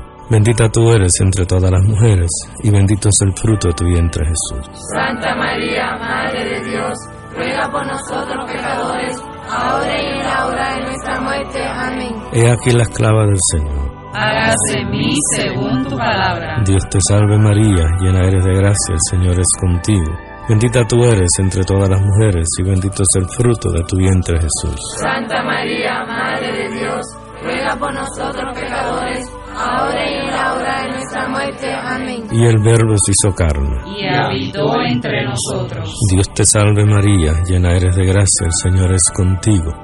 Bendita tú eres entre todas las mujeres, y bendito es el fruto de tu vientre Jesús. Santa María, Madre de Dios, ruega por nosotros pecadores, ahora y en la hora de nuestra muerte. Amén. Ruega por nosotros, Santa Madre de Dios. Para que seamos dignos de alcanzar las promesas de nuestro Señor Jesucristo. Oremos. Derrama, Señor, tu gracia sobre nosotros, que por el anuncio del ángel hemos conocido la encarnación de tu Hijo, para que lleguemos por su pasión y su cruz a la gloria de la resurrección por Jesucristo nuestro Señor. Amén. Gloria al Padre, al Hijo y al Espíritu Santo. Como era en un principio, ahora y siempre, por los siglos de los siglos. Amén.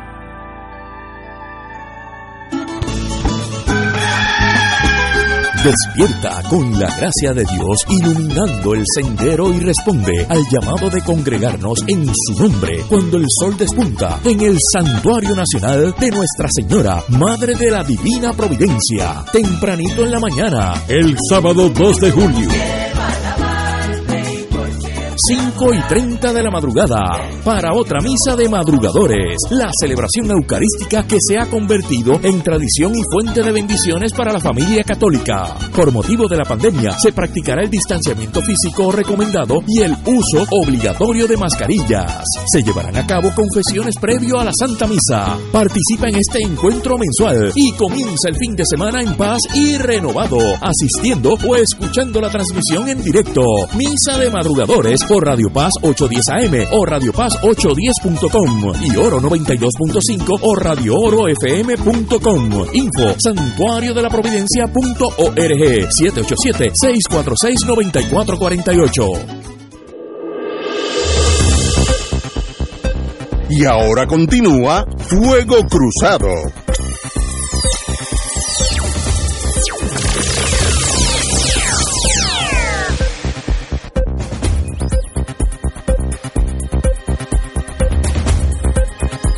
Estamos, Boys and de Fuego Cruzado. Hay un tema aquí que, que también levanta comentarios. Eh, sin votos para el nombramiento del ex juez Díaz Reverón, el nombramiento de Jorge Díaz Reverón, ex, eh, eh, perdón, esposo de la ex gobernadora Wanda Vázquez, eh, parece que no va a pasar, según lo ha dicho el sedazo. El, el señor gobernador lo ha mandado tres veces al Senado para ser aprobado, pero eh, José Luis indicó que, que lo mejor que haría es retirarlo porque no tiene los votos. Y yo creo que, mire, acaben de hacer su deber, cuélguenlo y se acabó el tema. Este señor lo conocí una vez como juez en Cagua. No tengo quejas, o sea, no, no, no hay nada personal. Pero tiene que estar en un calvario, que si mañana tengo que ir a vistas, que si no a vistas, que si tengo cinco votos menos, cinco votos más. Terminen, tomen una decisión. En la vida a veces hay que tomar decisiones que sean negativas. Si hay que colgarlo, llévenlo hoy, hoy, al Senado, en torno al señor Díaz Reverón. ¿Sí o no? Si es sí, pues juró mañana para el apelativo. Si es no, se va para su casa y, y comienza la vida. Pero llevan esto más de seis meses. Pero, y, y es una falta de tomar, es una falta de, de- de poder tomar una decisión. Hay dos decisiones, sí o no. Bueno, aquí, lo- no aquí no hay cuatro decisiones. Pero lo que ocurre aparenta ser, Ignacio, que como tú bien señalas y lo dice el parte noticioso, previamente ha estado sometido ese nombramiento en dos ocasiones anteriores. Sí, esta, es la esta tercera. es la tercera. Sí. Entonces, ¿qué ocurre? Que obviamente siempre uno toca oído en tierra y si el presidente del Senado o los mismos senadores del, del partido del gobernador le dice, mire, la verdad es que no, no se ve que hayan los votos para confirmación. Pues el gobernador lo que ha hecho es ejercer el, el, el poder que tiene, es decir, pues retiro el nombramiento y lo ha retirado para evitar que lo cuelguen. Entonces, pues esta es la tercera, como tú dices, la tercera. Este, y ya, dicho sea de paso, creo que el juez Jorge Díaz Reverón ya le expiró el término de juez Sí, es- en el superior. Él es, él es abogado ahora mismo. Ahora está en la práctica privada. Pero pues es una situación difícil, tú sabes, pero ta- también para el juez, porque eh, el ex juez, el ex juez pudo haber dicho también al gobernador, mire, no someta mi nombramiento, También, también. por favor. Pero Vamos. tomen la decisión y mañana el sol el sol sale por Fajardo, ¿sabes? Pero eh, en las colonias, esta es mi intuición, en las colonias la gente aprende a no tomar decisiones. Porque es lo más seguro, porque así no antagonizas al, al que manda. Entonces, es- esto es una sangana. Voten, si sale sí y si sale no, pues ganamos y se acabó y vamos para el próximo tema. Eh, hay un tema que sí, ese es bien importante eh, y es el, el impuesto a la foránea que va a llevar lle- llenar el vacío del impuesto ahora a la venta Del 4%. del 4%, que es un 22% del presupuesto nuestro. En otras palabras, por cada dólar que tú tienes en, en- en la cartera, 22 centavos. 22 centavos son de, de esos muchachos y muchachas. Por tanto, es importante. La legislación, aquí me la, me, me la han explicado dos este, abogados corporativos de taxes, no es gran cosa, es sencilla, pues hay que tomarla. Pero entonces viene la cosa chiquita, a esta legislación le meten otras cositas para los muchachos, eh, del crimen, lo que quieran, o sea, beneficiar una cosa o la otra. Miren, señores, esto es por el bien de todos los puertorriqueños, literalmente por el bien de todos. Van a jugar con la política chiquita tratando de colar una cosita aquí y una cosita allá para el beneficio de algún grupo o algún senador específico o representante. De verdad que nadie piensa por Puerto Rico. Esto es 22 centavos de cada dólar que tenemos en la cartera ahora. Y en diciembre 31 baja a cero. Ya, ya al IRS dijo hasta el 31 de diciembre. Y nosotros podemos hacer algo o estamos indecisos. Hay que estudiarlo más. Eh, mire, eh, FEMA no nos va a dar ese 22% del presupuesto. Así que esto ustedes los nombramos allí para que tomen la decisión por el bien de Puerto Rico. Y entonces yo digo esto, suena como un monje trapense por un desierto con nadie me escucha. Eso, eso uno como alguien, bueno, ¿y qué pasa con tanta gente inteligente? Estás está como el Quijote con los molinos. Sí, cada vez que me acerco son más grandes. pues mira, Ignacio, ciertamente aquí esto, además de fondo, tiene un problema enorme que, que gravita sobre él y que, y que acentúa más lo que tú planteas desde mi punto de vista y el siguiente precisamente por la relación colonial que tenemos, es precisamente el Tesoro federal el que pone la pauta y los condicionamientos de esa legislación. Es decir, el 4% que se legisló para los tiempos de fortunio o de infortunio. Que fue una carta de entendimiento, no fue ni legislación. No, exacto. Y, y, eso, eso se hablaba en aquella época de un 10%, terminó con el 4%. La cosa es que eso duró un tiempo y no sé si fue la IRS o el mismo Tesoro habían planteado el asunto de que eso como que no estaban muy de acuerdo con él, pero miraban para el lado. Hasta que finalmente le ponen fecha. Y al ponerle fecha, como tú dices, a diciembre de este año deja de prevalecer ese entendimiento y se desaparece la imposición del 4%. Ahora, también han condicionado, porque se fue el secretario de Hacienda y otras personas de acá, fueron y se reunieron con gente del Tesoro y demás y cuadraron este asunto eh, en términos de cómo se, estructuraría este nuevo impuesto a la foranía. Y eso está conversado y está hablado. el que te pongas tú en la legislatura ahora a querer dar, hacerle cambios y ajustes, puede echar por la borda el arreglo que se ha logrado con el ente federal. Así que eso podría poner en precario la situación fiscal del país si, como ha pasado con el presupuesto ahora, pasa con esto. Como tú dices, en enero estamos en cero. Eh, estamos en cero. Entonces, bueno, eh, bueno, pero a la larga nos llega el día de elegir a nuestro y si nuestro destino fuera soberano, sería más fácil. Sería más fácil, porque entonces nosotros, como nación soberana, decimos, bueno, pues todas estas empresas aquí van a pagar un 5%. ¿Me sigue? y no tienes que rendirle cuentas a nadie. un entendimiento con el gobierno federal, pues mira, yo le estoy cobrando un 5%. Eh, digo, si, se, si se aplica la política que Biden ha empujado de que sea un 15%, a nivel internacional, estaríamos hechos. Porque si el 4S, que ahora va a bajar al 3 punto algo con este plan, significa el 22% del presupuesto, imagínate el 15%. Estamos hablando del 80% del presupuesto. ¿Qué esperamos nosotros para entonces adquirir nuestra soberanía? Ni la estabilidad a eso. ¿Ah? Da otras cositas. Pero Contéstame esa. No, no, no. no hay forma de que me la pueda contestar. a mí una señora, no, voy a decir el nombre, porque es una... No venga con chucha. No, no, no, es una super estadista de esas controversiales. Doña Miriam, ¿no es? No sé, no, no voy a mencionar el nombre, que dijo por la radio aquí. Y porque la gente no emigra de Guatemala a Honduras o de Honduras a México, porque van, van para nuestro Estados Unidos. ¿Cómo tú debates algo así? Yo yo fui a una pausa rápido porque estoy que salir de... O porque es una cosa tan pues bárbara. Dile a esa señora que pronto, bajo su teoría y su tesis, pronto va a estar emigrando a la gente para China, que es la que tiene bueno, poder económico. No, ya hay una, una... Yo hace unos días lo vi por televisión, por PBS, una comunidad norteamericana en China gigantesca, porque son los que trabajan en la, ¿sabes? Todo ese comercio, hay que hay 10 mil, 20 mil que se reúnen en fiestas y, bueno, esa es la vida económica. Bueno, continuamos con, a las seis y media viene Severino con un roundup de lo que está pasando en el mundo.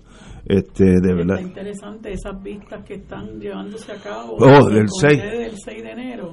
Oye, ah, y han declarado cosas bien, bien fuertes. Eso fue un golpe de Estado que no triunfó. No triunfó pero tenía abortó. todo. Todo lo que era un golpe de Estado, este señor lo hizo como presidente. Esto no es un loquito en un cafetín allá en Kentucky. Este es el presidente de Estados Unidos dándose un autogolpe, como Fujimori hizo en Perú, lo mismo. lo, único que el ejército no, no se fue con él, porque él quería eso. Eh, es una tragedia pues, para la imagen de Estados Unidos que tú ves. Y unos testimonios que son de verdad impresionantes. Eh. Yo, yo estuve viendo eh, unos testimonios de una madre y una hija que eran, eh, ellas trabajaban en los polls electorales en Georgia y yo no sé francamente por qué las escogieron a ellas, pero Rudy Giuliani comenzó a correr una bola de que tanto ella como la madre habían amañado votos en Georgia. Eh, y eso se regó eh, al punto de que eh, la señora dice, yo me tuve que ir por dos meses de mi casa. Este, a mí todo el mundo, ¿verdad? Mi, mi nombre era reconocido en, en, el Estado por las cosas que se, se, se echaron a correr este, la muchacha dice que ella no sale de la casa porque si alguien menciona su nombre, ella se llama creo que Shane Moss, si alguien menciona su nombre, pues ella se siente perseguida, se siente atacada, dice que han ido eh, amenazarla a la casa, eh, una cosa bárbara. Ella dice, nunca se, se, ha podido probar que yo, que nosotros incurrimos en ese tipo de, de conducta, ¿no? Entonces, este, está una muchacha que es asistente del jefe de gabinete de, Trump, de, Meadows, eh, eh, y entonces ella... La ayudante principal. ajá, ella habla de lo que escuchó decir de Trump, eh, en el sentido de que ella sabía, ella sabía, de que él sabía que un montón de gente iba a hacer lo que hizo, que muchos de ellos estaban armados, que él comentaba, no me importa que estén armados, saquen los los detectores de metales. O sea, una cosa impensada de un presidente de los Estados Unidos.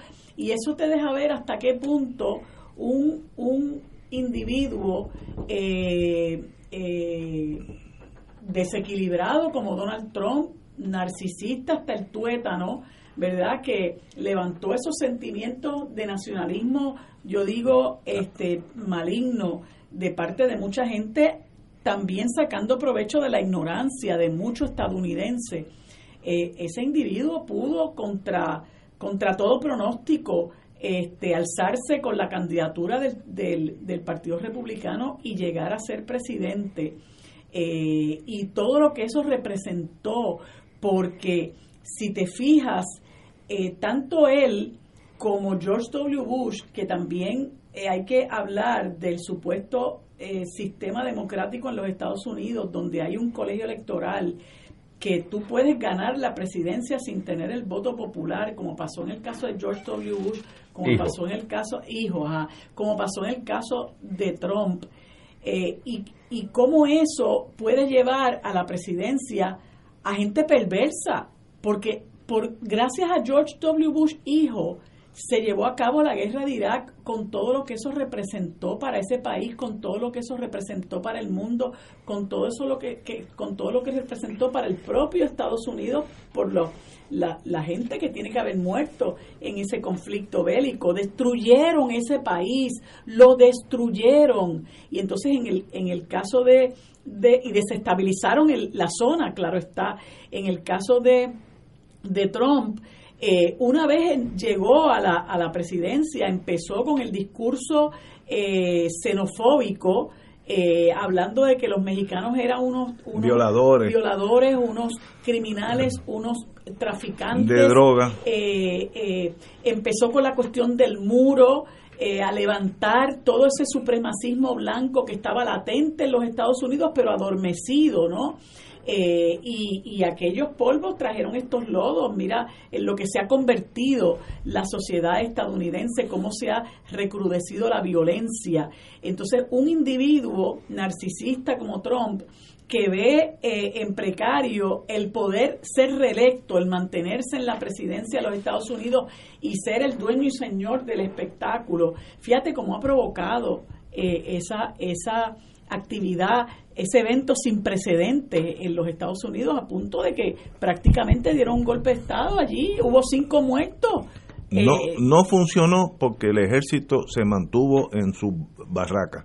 Porque él esperaba, ¿te acuerdas que los mismos militares dijeron no cuente con nosotros? Se lo pusieron Sí, por escrito. sí, eso. Si ese factor no se da, Trump sería presidente todavía. Imagínate que Uh. y que y que y que y que Pence a pesar de ser el vicepresidente de los Estados Unidos, oye, mantuvo un poco de cordura, sí, sí, porque sí. cuando se dio la, la, la, la- el proceso este de recuento electoral, en el que él estaba metido cuando ocurre todo esto, Pence se mantuvo y dijo, no, yo no voy a hacer lo que este individuo quiere que yo haga. Entiende que yo que, que quería que a todas a todas eh, a todas luces eh, torpedeara el proceso, ¿verdad? Del, re- del conteo de votos en, Lo- en los estados. Demente a los Hitler, pero yo digo sin el talento de Hitler, porque Hitler era loco, rematado, pero era una persona, si tú oyes sus discursos, una persona profunda, hablaba al nervio de lo que era ser alemán, etcétera. Este no sabe ni hablar inglés. Eh, u- Su vocabulario es 400 personas, leí 400 palabras, digo en el New York Times, que era bien limitado su- Ajá, su, ajá. lenguaje americano. Y míralo hasta dónde llegó. ¿Hasta dónde llegó? Hoy en día, ayer conté, había 13 estados que ya permiten a toda persona portar un arma sin permiso de nadie. Eso se llama ya constitutional carry, eh, portación constitucional. Como la segunda enmienda me autoriza a mí portar un arma, el sheriff, el estado, el FBI no me pueden detener y yo ando pues con una, un rifle por ahí para, por ahí para abajo. Imagínate. Mira, Tres estados ya pasaron esa ley. Por ahí de hay un tragedia. meme, por ahí hay un meme que, que está corriendo de la de la de la Estatua de la Libertad que se bajó de la del Del pedestal, ¿dónde del pedestal y dicen que va de vuelta para Francia. está bueno, está bueno. Mira, yo, yo me imagino la tragedia, pues ese país está sumido en una tragedia enorme, eh, al que tú quieres aspirar ser parte Sí, de él. Este, yo me imagino ahora que América de Beautiful. No, esa fue cuando yo era chiquito, era así. Pero ya no lo ahora es, no. tú sabes. Eh, le, le han salido unas cuantas arrugas. América. Yo me imagino, imagínate tú estos loquitos que hay allí con ese derecho irrestricto a comprar armas de cualquier calibre, portarlas, exhibirlas, tenerlas y que sean antiabortistas y que estén en un estado donde se permita el aborto. Matarán un- Masacrarán en una clínica de aborto a todo el mundo, eso es lo que falta. No, no, es una Eso es una tragedia. La, la- lo que está viviendo el país de los Estados Unidos, con esa marcha en retroceso a los, a los derechos fundamentales de los individuos, de la gente, es una tragedia de marca mayor, de marca mayor. Y Dios nos coja confesado y que tengamos la iluminación suficiente y el valor para decirle, buen amigo, amigos pero no hermanos. Juntos, Ustedes allá, juntos pero no revueltos. Ustedes allá y nosotros acá, ¿sabes? Así mismo es. Soberanos de igual a igual. No se nos ha perdido nada. allí. Nada, de No, igual a igual. yo discrepo de los Porque compañeros. Lo, lo único que da igualdad en, la, en el aspecto político internacional es la soberanía, ¿sabes? No es la estadidad. Bueno, pero si tú Es eres, la soberanía. si tú eres Estado, tú tienes cierta soberanía. Pero no vamos a entrar en eso. No, no tienes ninguna América, de ¿por qué? ¿Por qué? Yo- Ahora yo- con ese Tribunal Federal. Supremo Federal, mm, Mira, yo vi un insulto de un almirante aquí cuando el Navy venía. eh, cada febrero 11, el Navy bajaba de Estados Unidos porque hace, hace frío, no son bobos los muchachos, y se venían para el Caribe, que filete. Sí, hacer No, práctica de tiro en, en Vieques. Claro. Y yo, pues, yo era oficial de la Guardia Costanera y me asignaron a dos de esos. Que es un espectáculo que ni las películas de Hollywood es tan bello como ver esos barcos disparándole a, a- a la, la islita este de, de, de Vieques. Un espectáculo de... En Hollywood no han hecho una película igual. Y, y de noche cenamos todos y había un argentino medio malandrín, era almirante también. Y, y el almirante americano, ah, se me olvidó el nombre ahora, Él dice, no, porque nosotros en América, y entonces viene la, la clásica cosa latina, bueno, América somos todos, bla, bla, bla, Sí. bla, y la cosa. Y como a la media hora se dan cuatro palos más, y entonces el, el almirante dice, pues nosotros los americanos, no, aquí quiero corregirlo. Y el almirante le dice, mire, señor, admiral, Martín, en inglés, el, el almirante sabía inglés. I am sure that when they wrote America the Beautiful, not they were not thinking about your Argentina. Así, hubo un clase de silencio allí en esa mesa. Yo me dije, "Ay, este es el momento de yo salir por la ventana porque iba a ver. Una, una cosa tan incómoda y todo el mundo, No. como eran militares, nadie dijo nada, se levantó y se fue buenas noches todo el mundo. Pero eso es la- una actitud eh, que demuestra lo que es un imperio. Cuando escribieron América, América the Beautiful, no estaban pensando en su Argentina, que tampoco es un barrio de Argentina, un país y medio. ¿no? Claro, claro. Pero El más europeo de los países. sí, americanos. precioso país. Eh, buenas carnes también. Buenos vinos. Vinos Así, también, los yo- mendocinos sobre todo. Sí, yo, yo puedo vivir en ese ambiente fácil. Fácil, ¿verdad? Ellos hacen un coñac que era a peso la botella. No, es que esa es una república soberana extraordinaria, no, es ¿sabes? extraordinario. Sí, Argentina sí, es de un país de verdad. Sí. O sea, no, es la única forma de escribirlo. Son las seis y media y vamos a la media hora con Severino. Fuego Cruzado está contigo en todo Puerto Rico. Todos los jueves Radio Paz y la Administración del Seguro Social te ofrecen un espacio informativo para orientarte y aclarar todas tus dudas sobre los derechos, requisitos y obligaciones para poder disfrutar de sus beneficios. Plantea tus preguntas por el 787-349-82 y conoce antes que nadie los detalles concernientes a cambios y nuevas regulaciones escuchando todo sobre Seguro Social con Víctor Rodríguez los jueves a las 11 de la mañana por Radio Paz 810 AM. Radio Paz te ofrece el mejor motivo para levantarte temprano y disfrutar el comienzo de un nuevo día de lunes a viernes con Enrique Liboy y Radio Paz en la mañana. La dosis perfecta de noticias, deportes y éxitos musicales de todos los tiempos, humor y curiosidades, calendario de actividades y tus peticiones musicales por el 787-300-4982. Conéctate con el 810 AM de lunes a viernes con Enrique Liboy y Radio Paz en la mañana. Fanático del deporte, la mejor información y el mejor análisis lo escuchas los sábados a las 2 de la tarde por Impacto Deportivo con Javier Sabat y el más completo elenco en deportes por Radio Paz 810 AM y en las redes sociales Facebook Impacto Deportivo Radio PR Twitter e Instagram Impacto underscore Deport juntos impactando el deporte nacional. Cómprame un sistema solar y escúchame aquí en Radio Paz. Todos los viernes a las 4 y 30 de la tarde. Te espero para que me cuentes tus inquietudes acerca de placas solares con baterías. Comunícate conmigo. Soy Luis Enrique al 787-536-7938 de Solar Store. Cómprame un sistema solar. Escucha, tu dinero seguro, temas legales, financieros, entrevistas, invitados y mucho más. Todos los miércoles a las 4 y 30. Tu dinero seguro.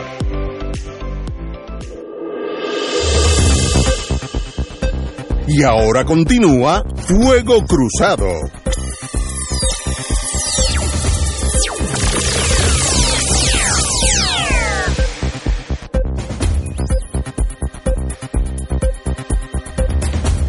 Regresamos. Boys and Girls de, de Fuego Cru- Cruzado. Bueno, esta vez será la media hora con Severino. Severino, buenas tardes. Muy buenas tardes, saludos a ustedes Muy bien. Saludos, Severino. Como, como usted ha cortado el tiempo reglamentario, quiero decirle que a fin de año se le deduce, se le deduce del bono. Así que. Pero comienza, comienza la cumbre de OTAN en Madrid. Yo ni sabía que eso estaba pasando. Háblame de la OTAN en Madrid y la cumbre. No, es un asunto, es un asunto extremadamente importante eh, pues porque todos sabemos que lo que está ocurriendo en Ucrania, eh, aunque eh, nominalmente pues se dice que es un conflicto entre Rusia y Ucrania, pero ya al día de hoy, ya ha pasado tres meses, cada vez está más claro de que esto pues, realmente es un conflicto en realpolitik, lo que se llama realpolitik, es un conflicto entre la OTAN, eh, y Rusia, básicamente con un escenario que se está...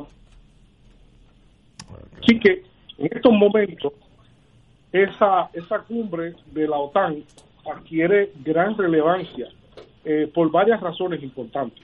Eh, primero, pues porque está subyacente el ingreso, la petición de ingreso a la OTAN de dos países que tradicionalmente pues fueron eh, países neutrales.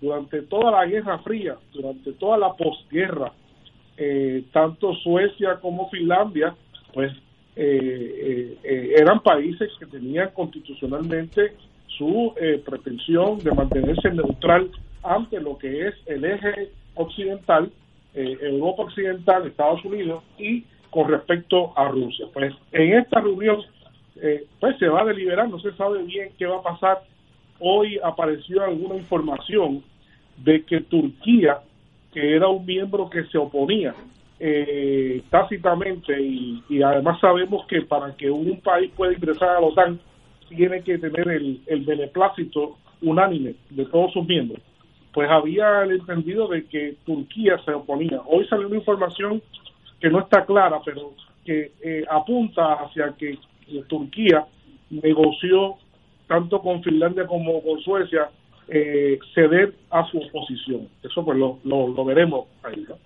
Eh, lo otro es que la OTAN pues ciertamente este, va a, discutir el tema de Rusia, va a discutir el tema de la continuidad de los apoyos militares a Ucrania.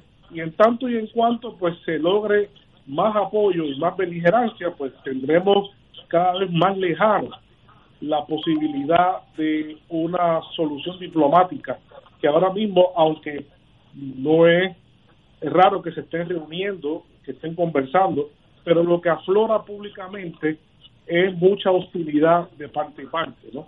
Así que este, eso es lo que tenemos en este momento, esa cumbre también tiene un tercer punto importante. Eh, la OTAN eh, sigue creciendo, la, la OTAN sigue consolidándose eh, y lo que está dando paso es a una espiral global, ya no únicamente de la OTAN, porque obviamente si la OTAN se decide lanzarse a un eh, y a invertir cada vez más dinero en defensa, pues ciertamente eso se va a replicar en todos los países, en muchas partes del mundo. Así que lo que estamos viendo es una espiral armamentista en este momento en China, en Japón, en muchos países de Asia, en todas partes, por supuesto, Estados Unidos. Eh, así que es una, una reunión, es una reunión muy complicada. Eh, el domingo pasado se dio finalmente algo que anticipábamos, ¿no? La reactivación de los movimientos pacifistas en Europa, que fueron muy fuertes, muy fuertes en la década de los 80, en la década de los 90, principios, este, y extrañábamos que ante la situación particular que se está viviendo en Europa con la guerra y, una dirigencia política que pues que lejos de buscar la distensión lo que está buscando es realmente mayor este, belicosidad en el conflicto eh, así que sí se dio esa esa marcha eh, esta esta reunión una marcha muy concurrida. Esta reunión es posiblemente, se dice que la reunión con más efectivos de seguridad que se ha hecho en la OTAN.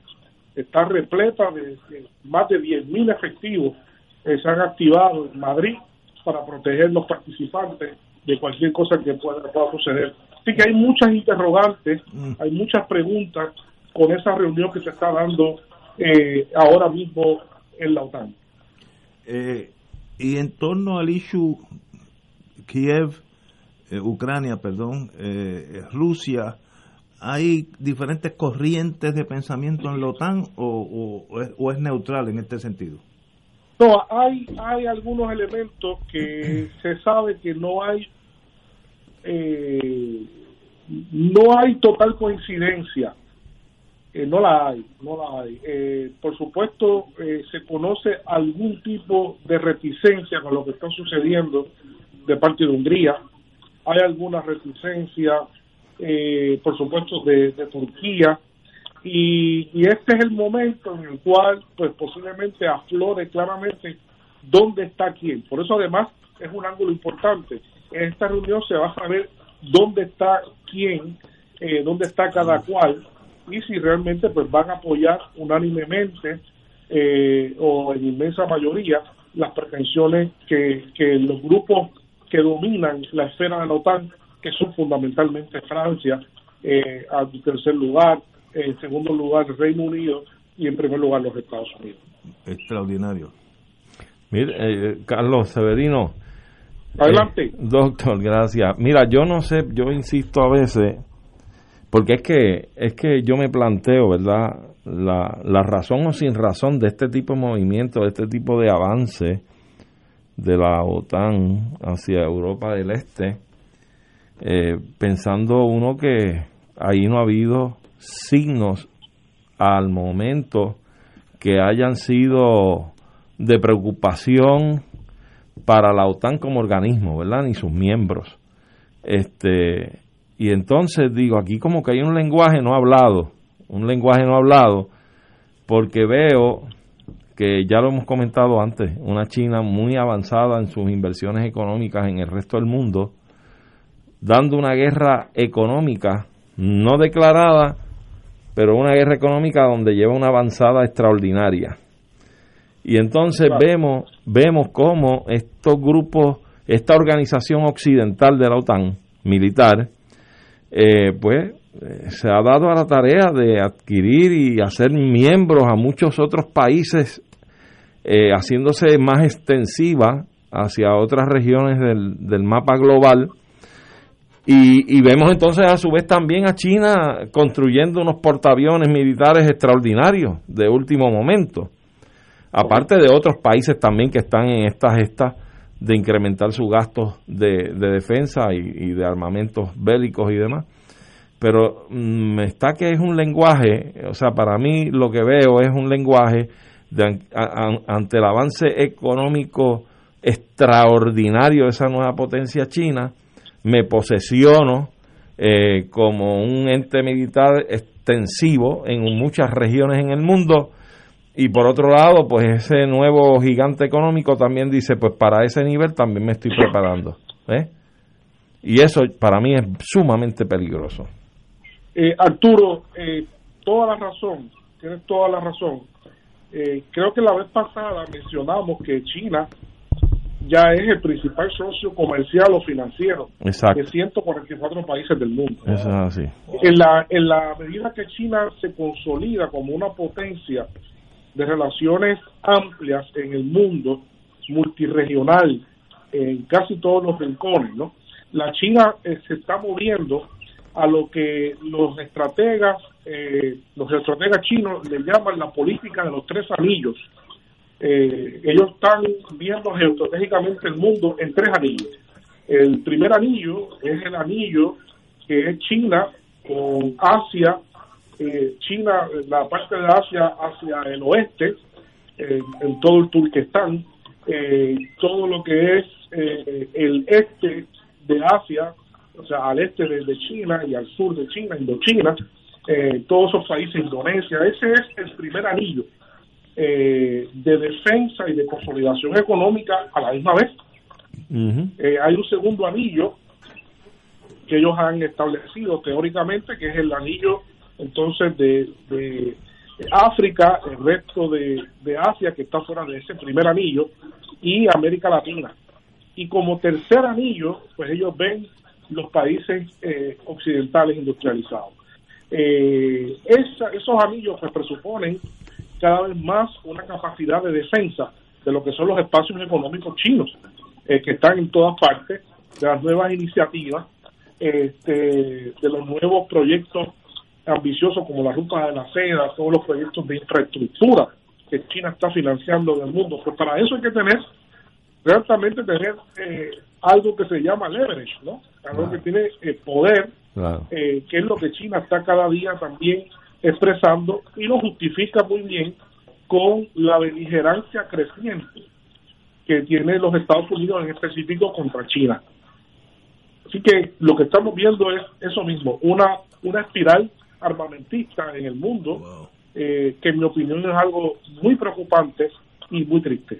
y que en el tapete está, no tan solo, o sea, en el tapete yo creo que está asuntitos por resolver, ¿verdad? Como Taiwán, este, que, que pinta interesante, pinta interesante. Eso, eso está, eso está clásicamente en el primer anillo. Sí. y, y en- y yo diría en, en el elemento primario del primer anillo, la seguridad del territorio integral de China.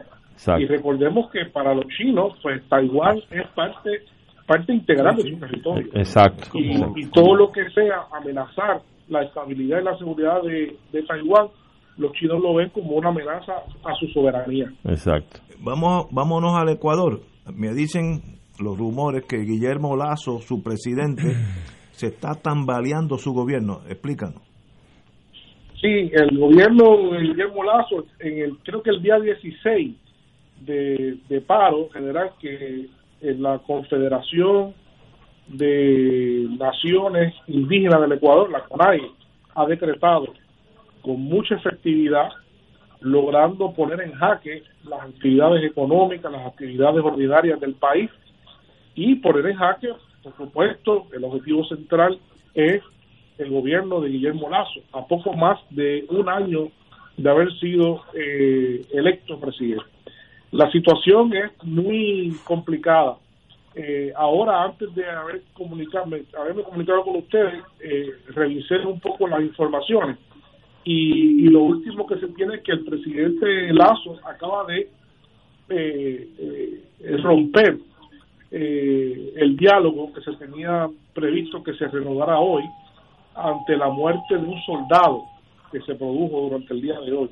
Así que las conversaciones quedan eh, canceladas, los grupos no se están comunicando. Ayer hubo conversaciones y hubo ciertos acercamientos. Eh, eh, escuché al presidente de la Asamblea Nacional y anunció que, en efecto, durante el día de hoy o mañana eh, se pro- proyectan tener la deliberación final en torno a una propuesta de destitución, de destitución que hay eh, por parte de 44, si no me equivoco, legisladores ecuatorianos. Entonces, habría que ver si tienen todos los votos o no, pero los sectores políticos que originalmente apoyaron a Lazo, sabemos ahora que le están pidiendo fuertemente a Lazo que sea él mismo, que sea él mismo el que eh, convoque nuevas elecciones. Ese es el último ángulo. Eh, sectores empresariales, sectores sociales que lo apoyaron el año pasado, cuando ganó, le están pidiendo que, que bajo la propia constitución él tiene la potestad de llamar a nuevas elecciones en las cuales él también puede él también puede ser candidato y con eso se sale del destranque. Así que hay varias posibilidades eh, de no hacer, de, de Lazo no acceder a llamar a nuevas elecciones, pues enfrenta también la posibilidad de una destitución, ¿verdad? Ese es un escenario. Y otro escenario es que, que si no ocurre la destitución y si no ocurre eh, la anticipa las elecciones anticipadas, pues podría ser también otro escenario, que la CONAIE continúe en la calle y si no se satisfacen sus demandas, pues puedan incluso pues hacer lo que ha pasado ya otras veces en el Ecuador, que no sería la primera vez, eh, derrocar el gobierno. Oye, ¿y, ¿y qué es lo que ha traído esta fricción? ¿Qué es lo que está pasando? Bueno, lo que la, el- la base de todo Eh, lo que ha precipitado todo ciertamente es el elemento del combustible. Ah. Es el aumento vertiginoso del combustible eh, que estos sectores han, han resentido fuertemente, pero eso añadido a todo un paquete de medidas que el presidente tan pronto ganó y hay que señalar que la victoria que tuvo Lazo en Ecuador no fue una victoria contundente, fue una victoria pírrica.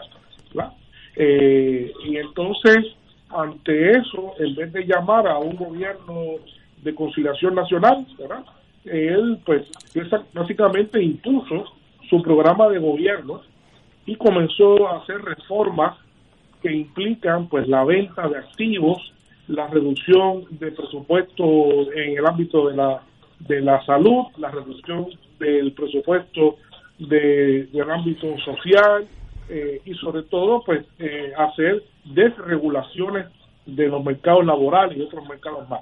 Eh, básicamente lo que estoy diciendo es un paquete de medidas económicas de talante neoliberal que han causado mucho malestar y, y en Ecuador como muchos países de América Latina pues conocen muy bien esto, conocen muy bien esto. Y si algo se puede decir pues eh, Ecuador y América Latina hay una, una, una gran antipatía eh, consolidada en los grupos sociales a todo lo que represente medidas de restricción del ámbito del Estado en términos de lo que es el bienestar público.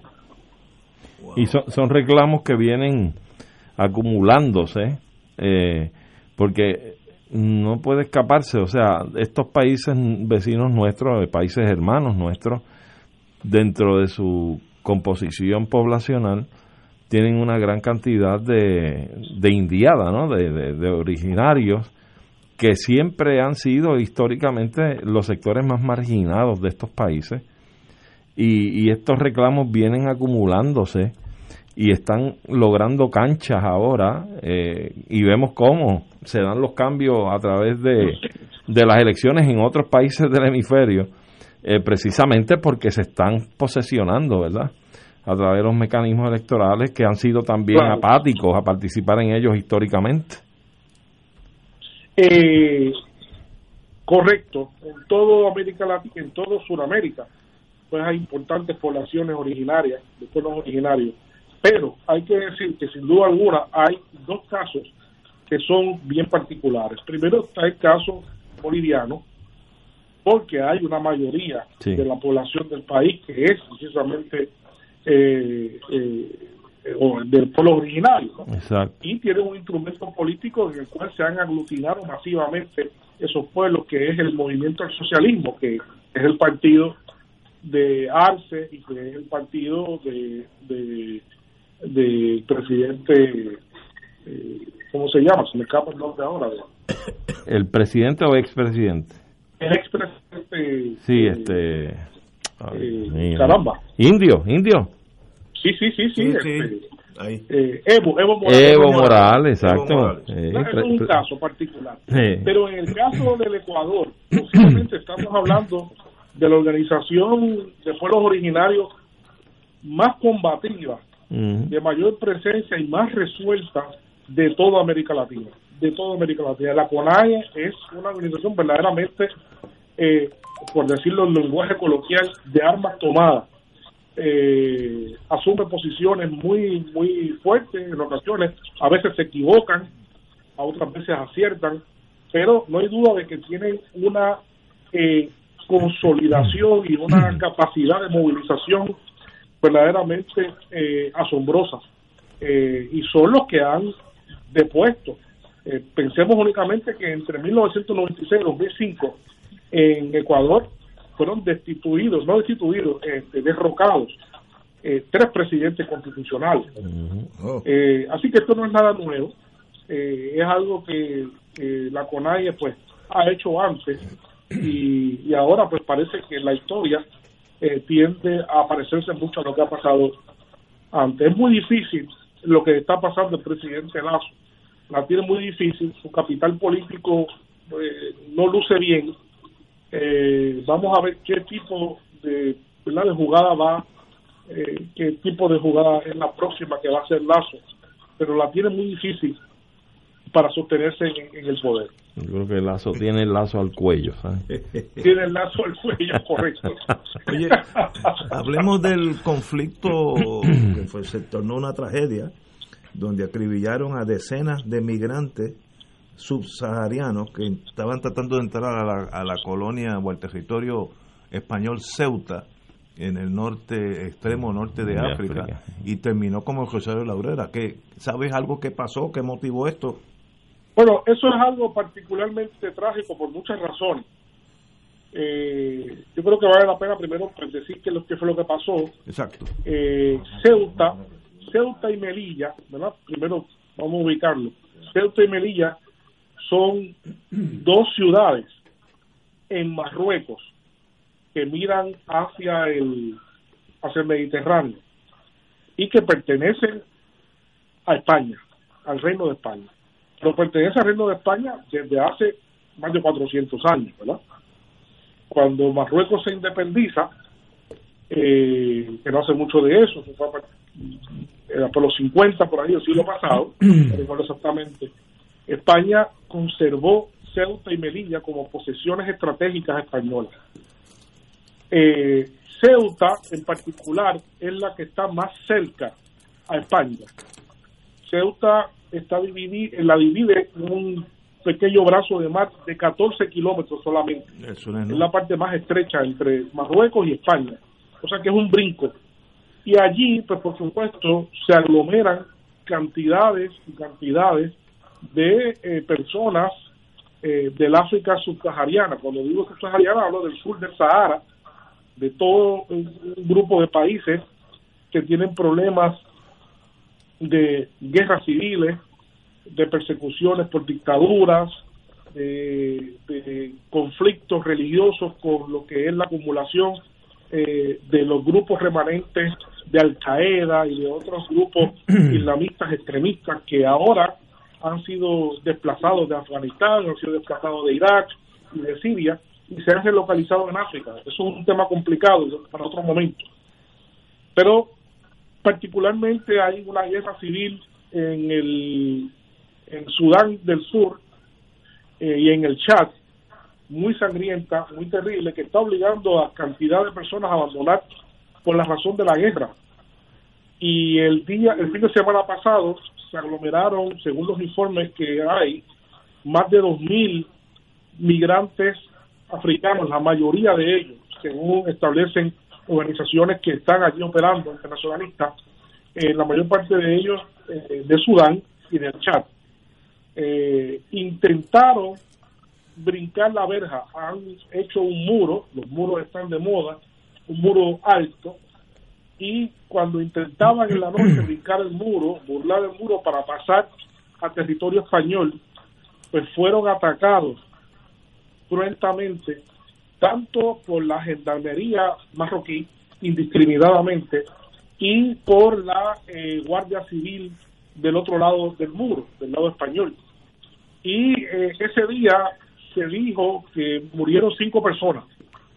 Eh, al otro día ya habían muerto, ya se conocía que habían muerto 18. al día de hoy no se sabe cuántas personas han muerto. se especula que fueron decenas de personas acribilladas eh, los reportes de algunas personas que estaban allí dicen que las personas murieron incluso eh, heridas, que no se les dio asistencia médica. Y esta posiblemente sea una de las escenas más terribles del drama migratorio que está en marcha y que ocurre entre África y Europa.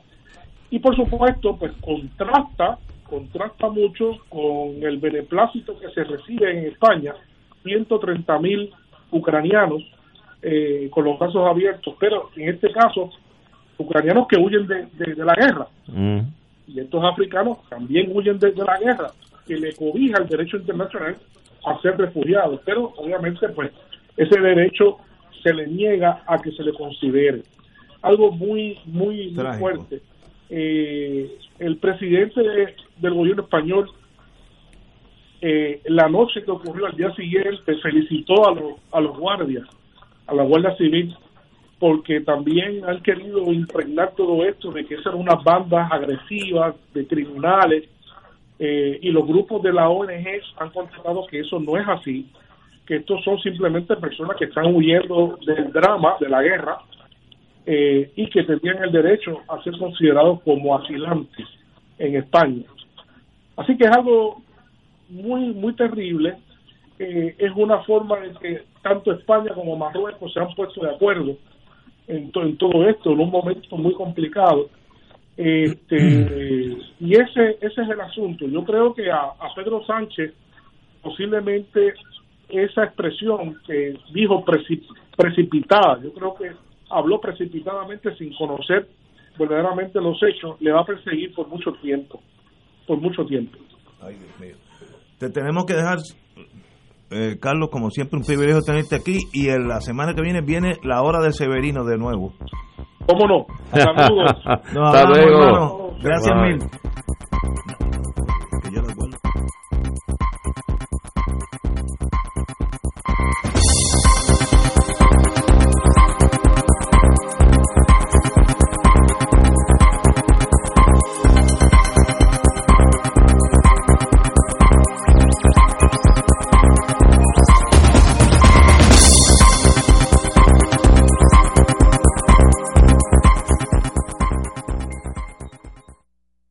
Esta emisora y sus anunciantes no se solidarizan necesariamente con las expresiones vertidas en el programa que acaban de escuchar.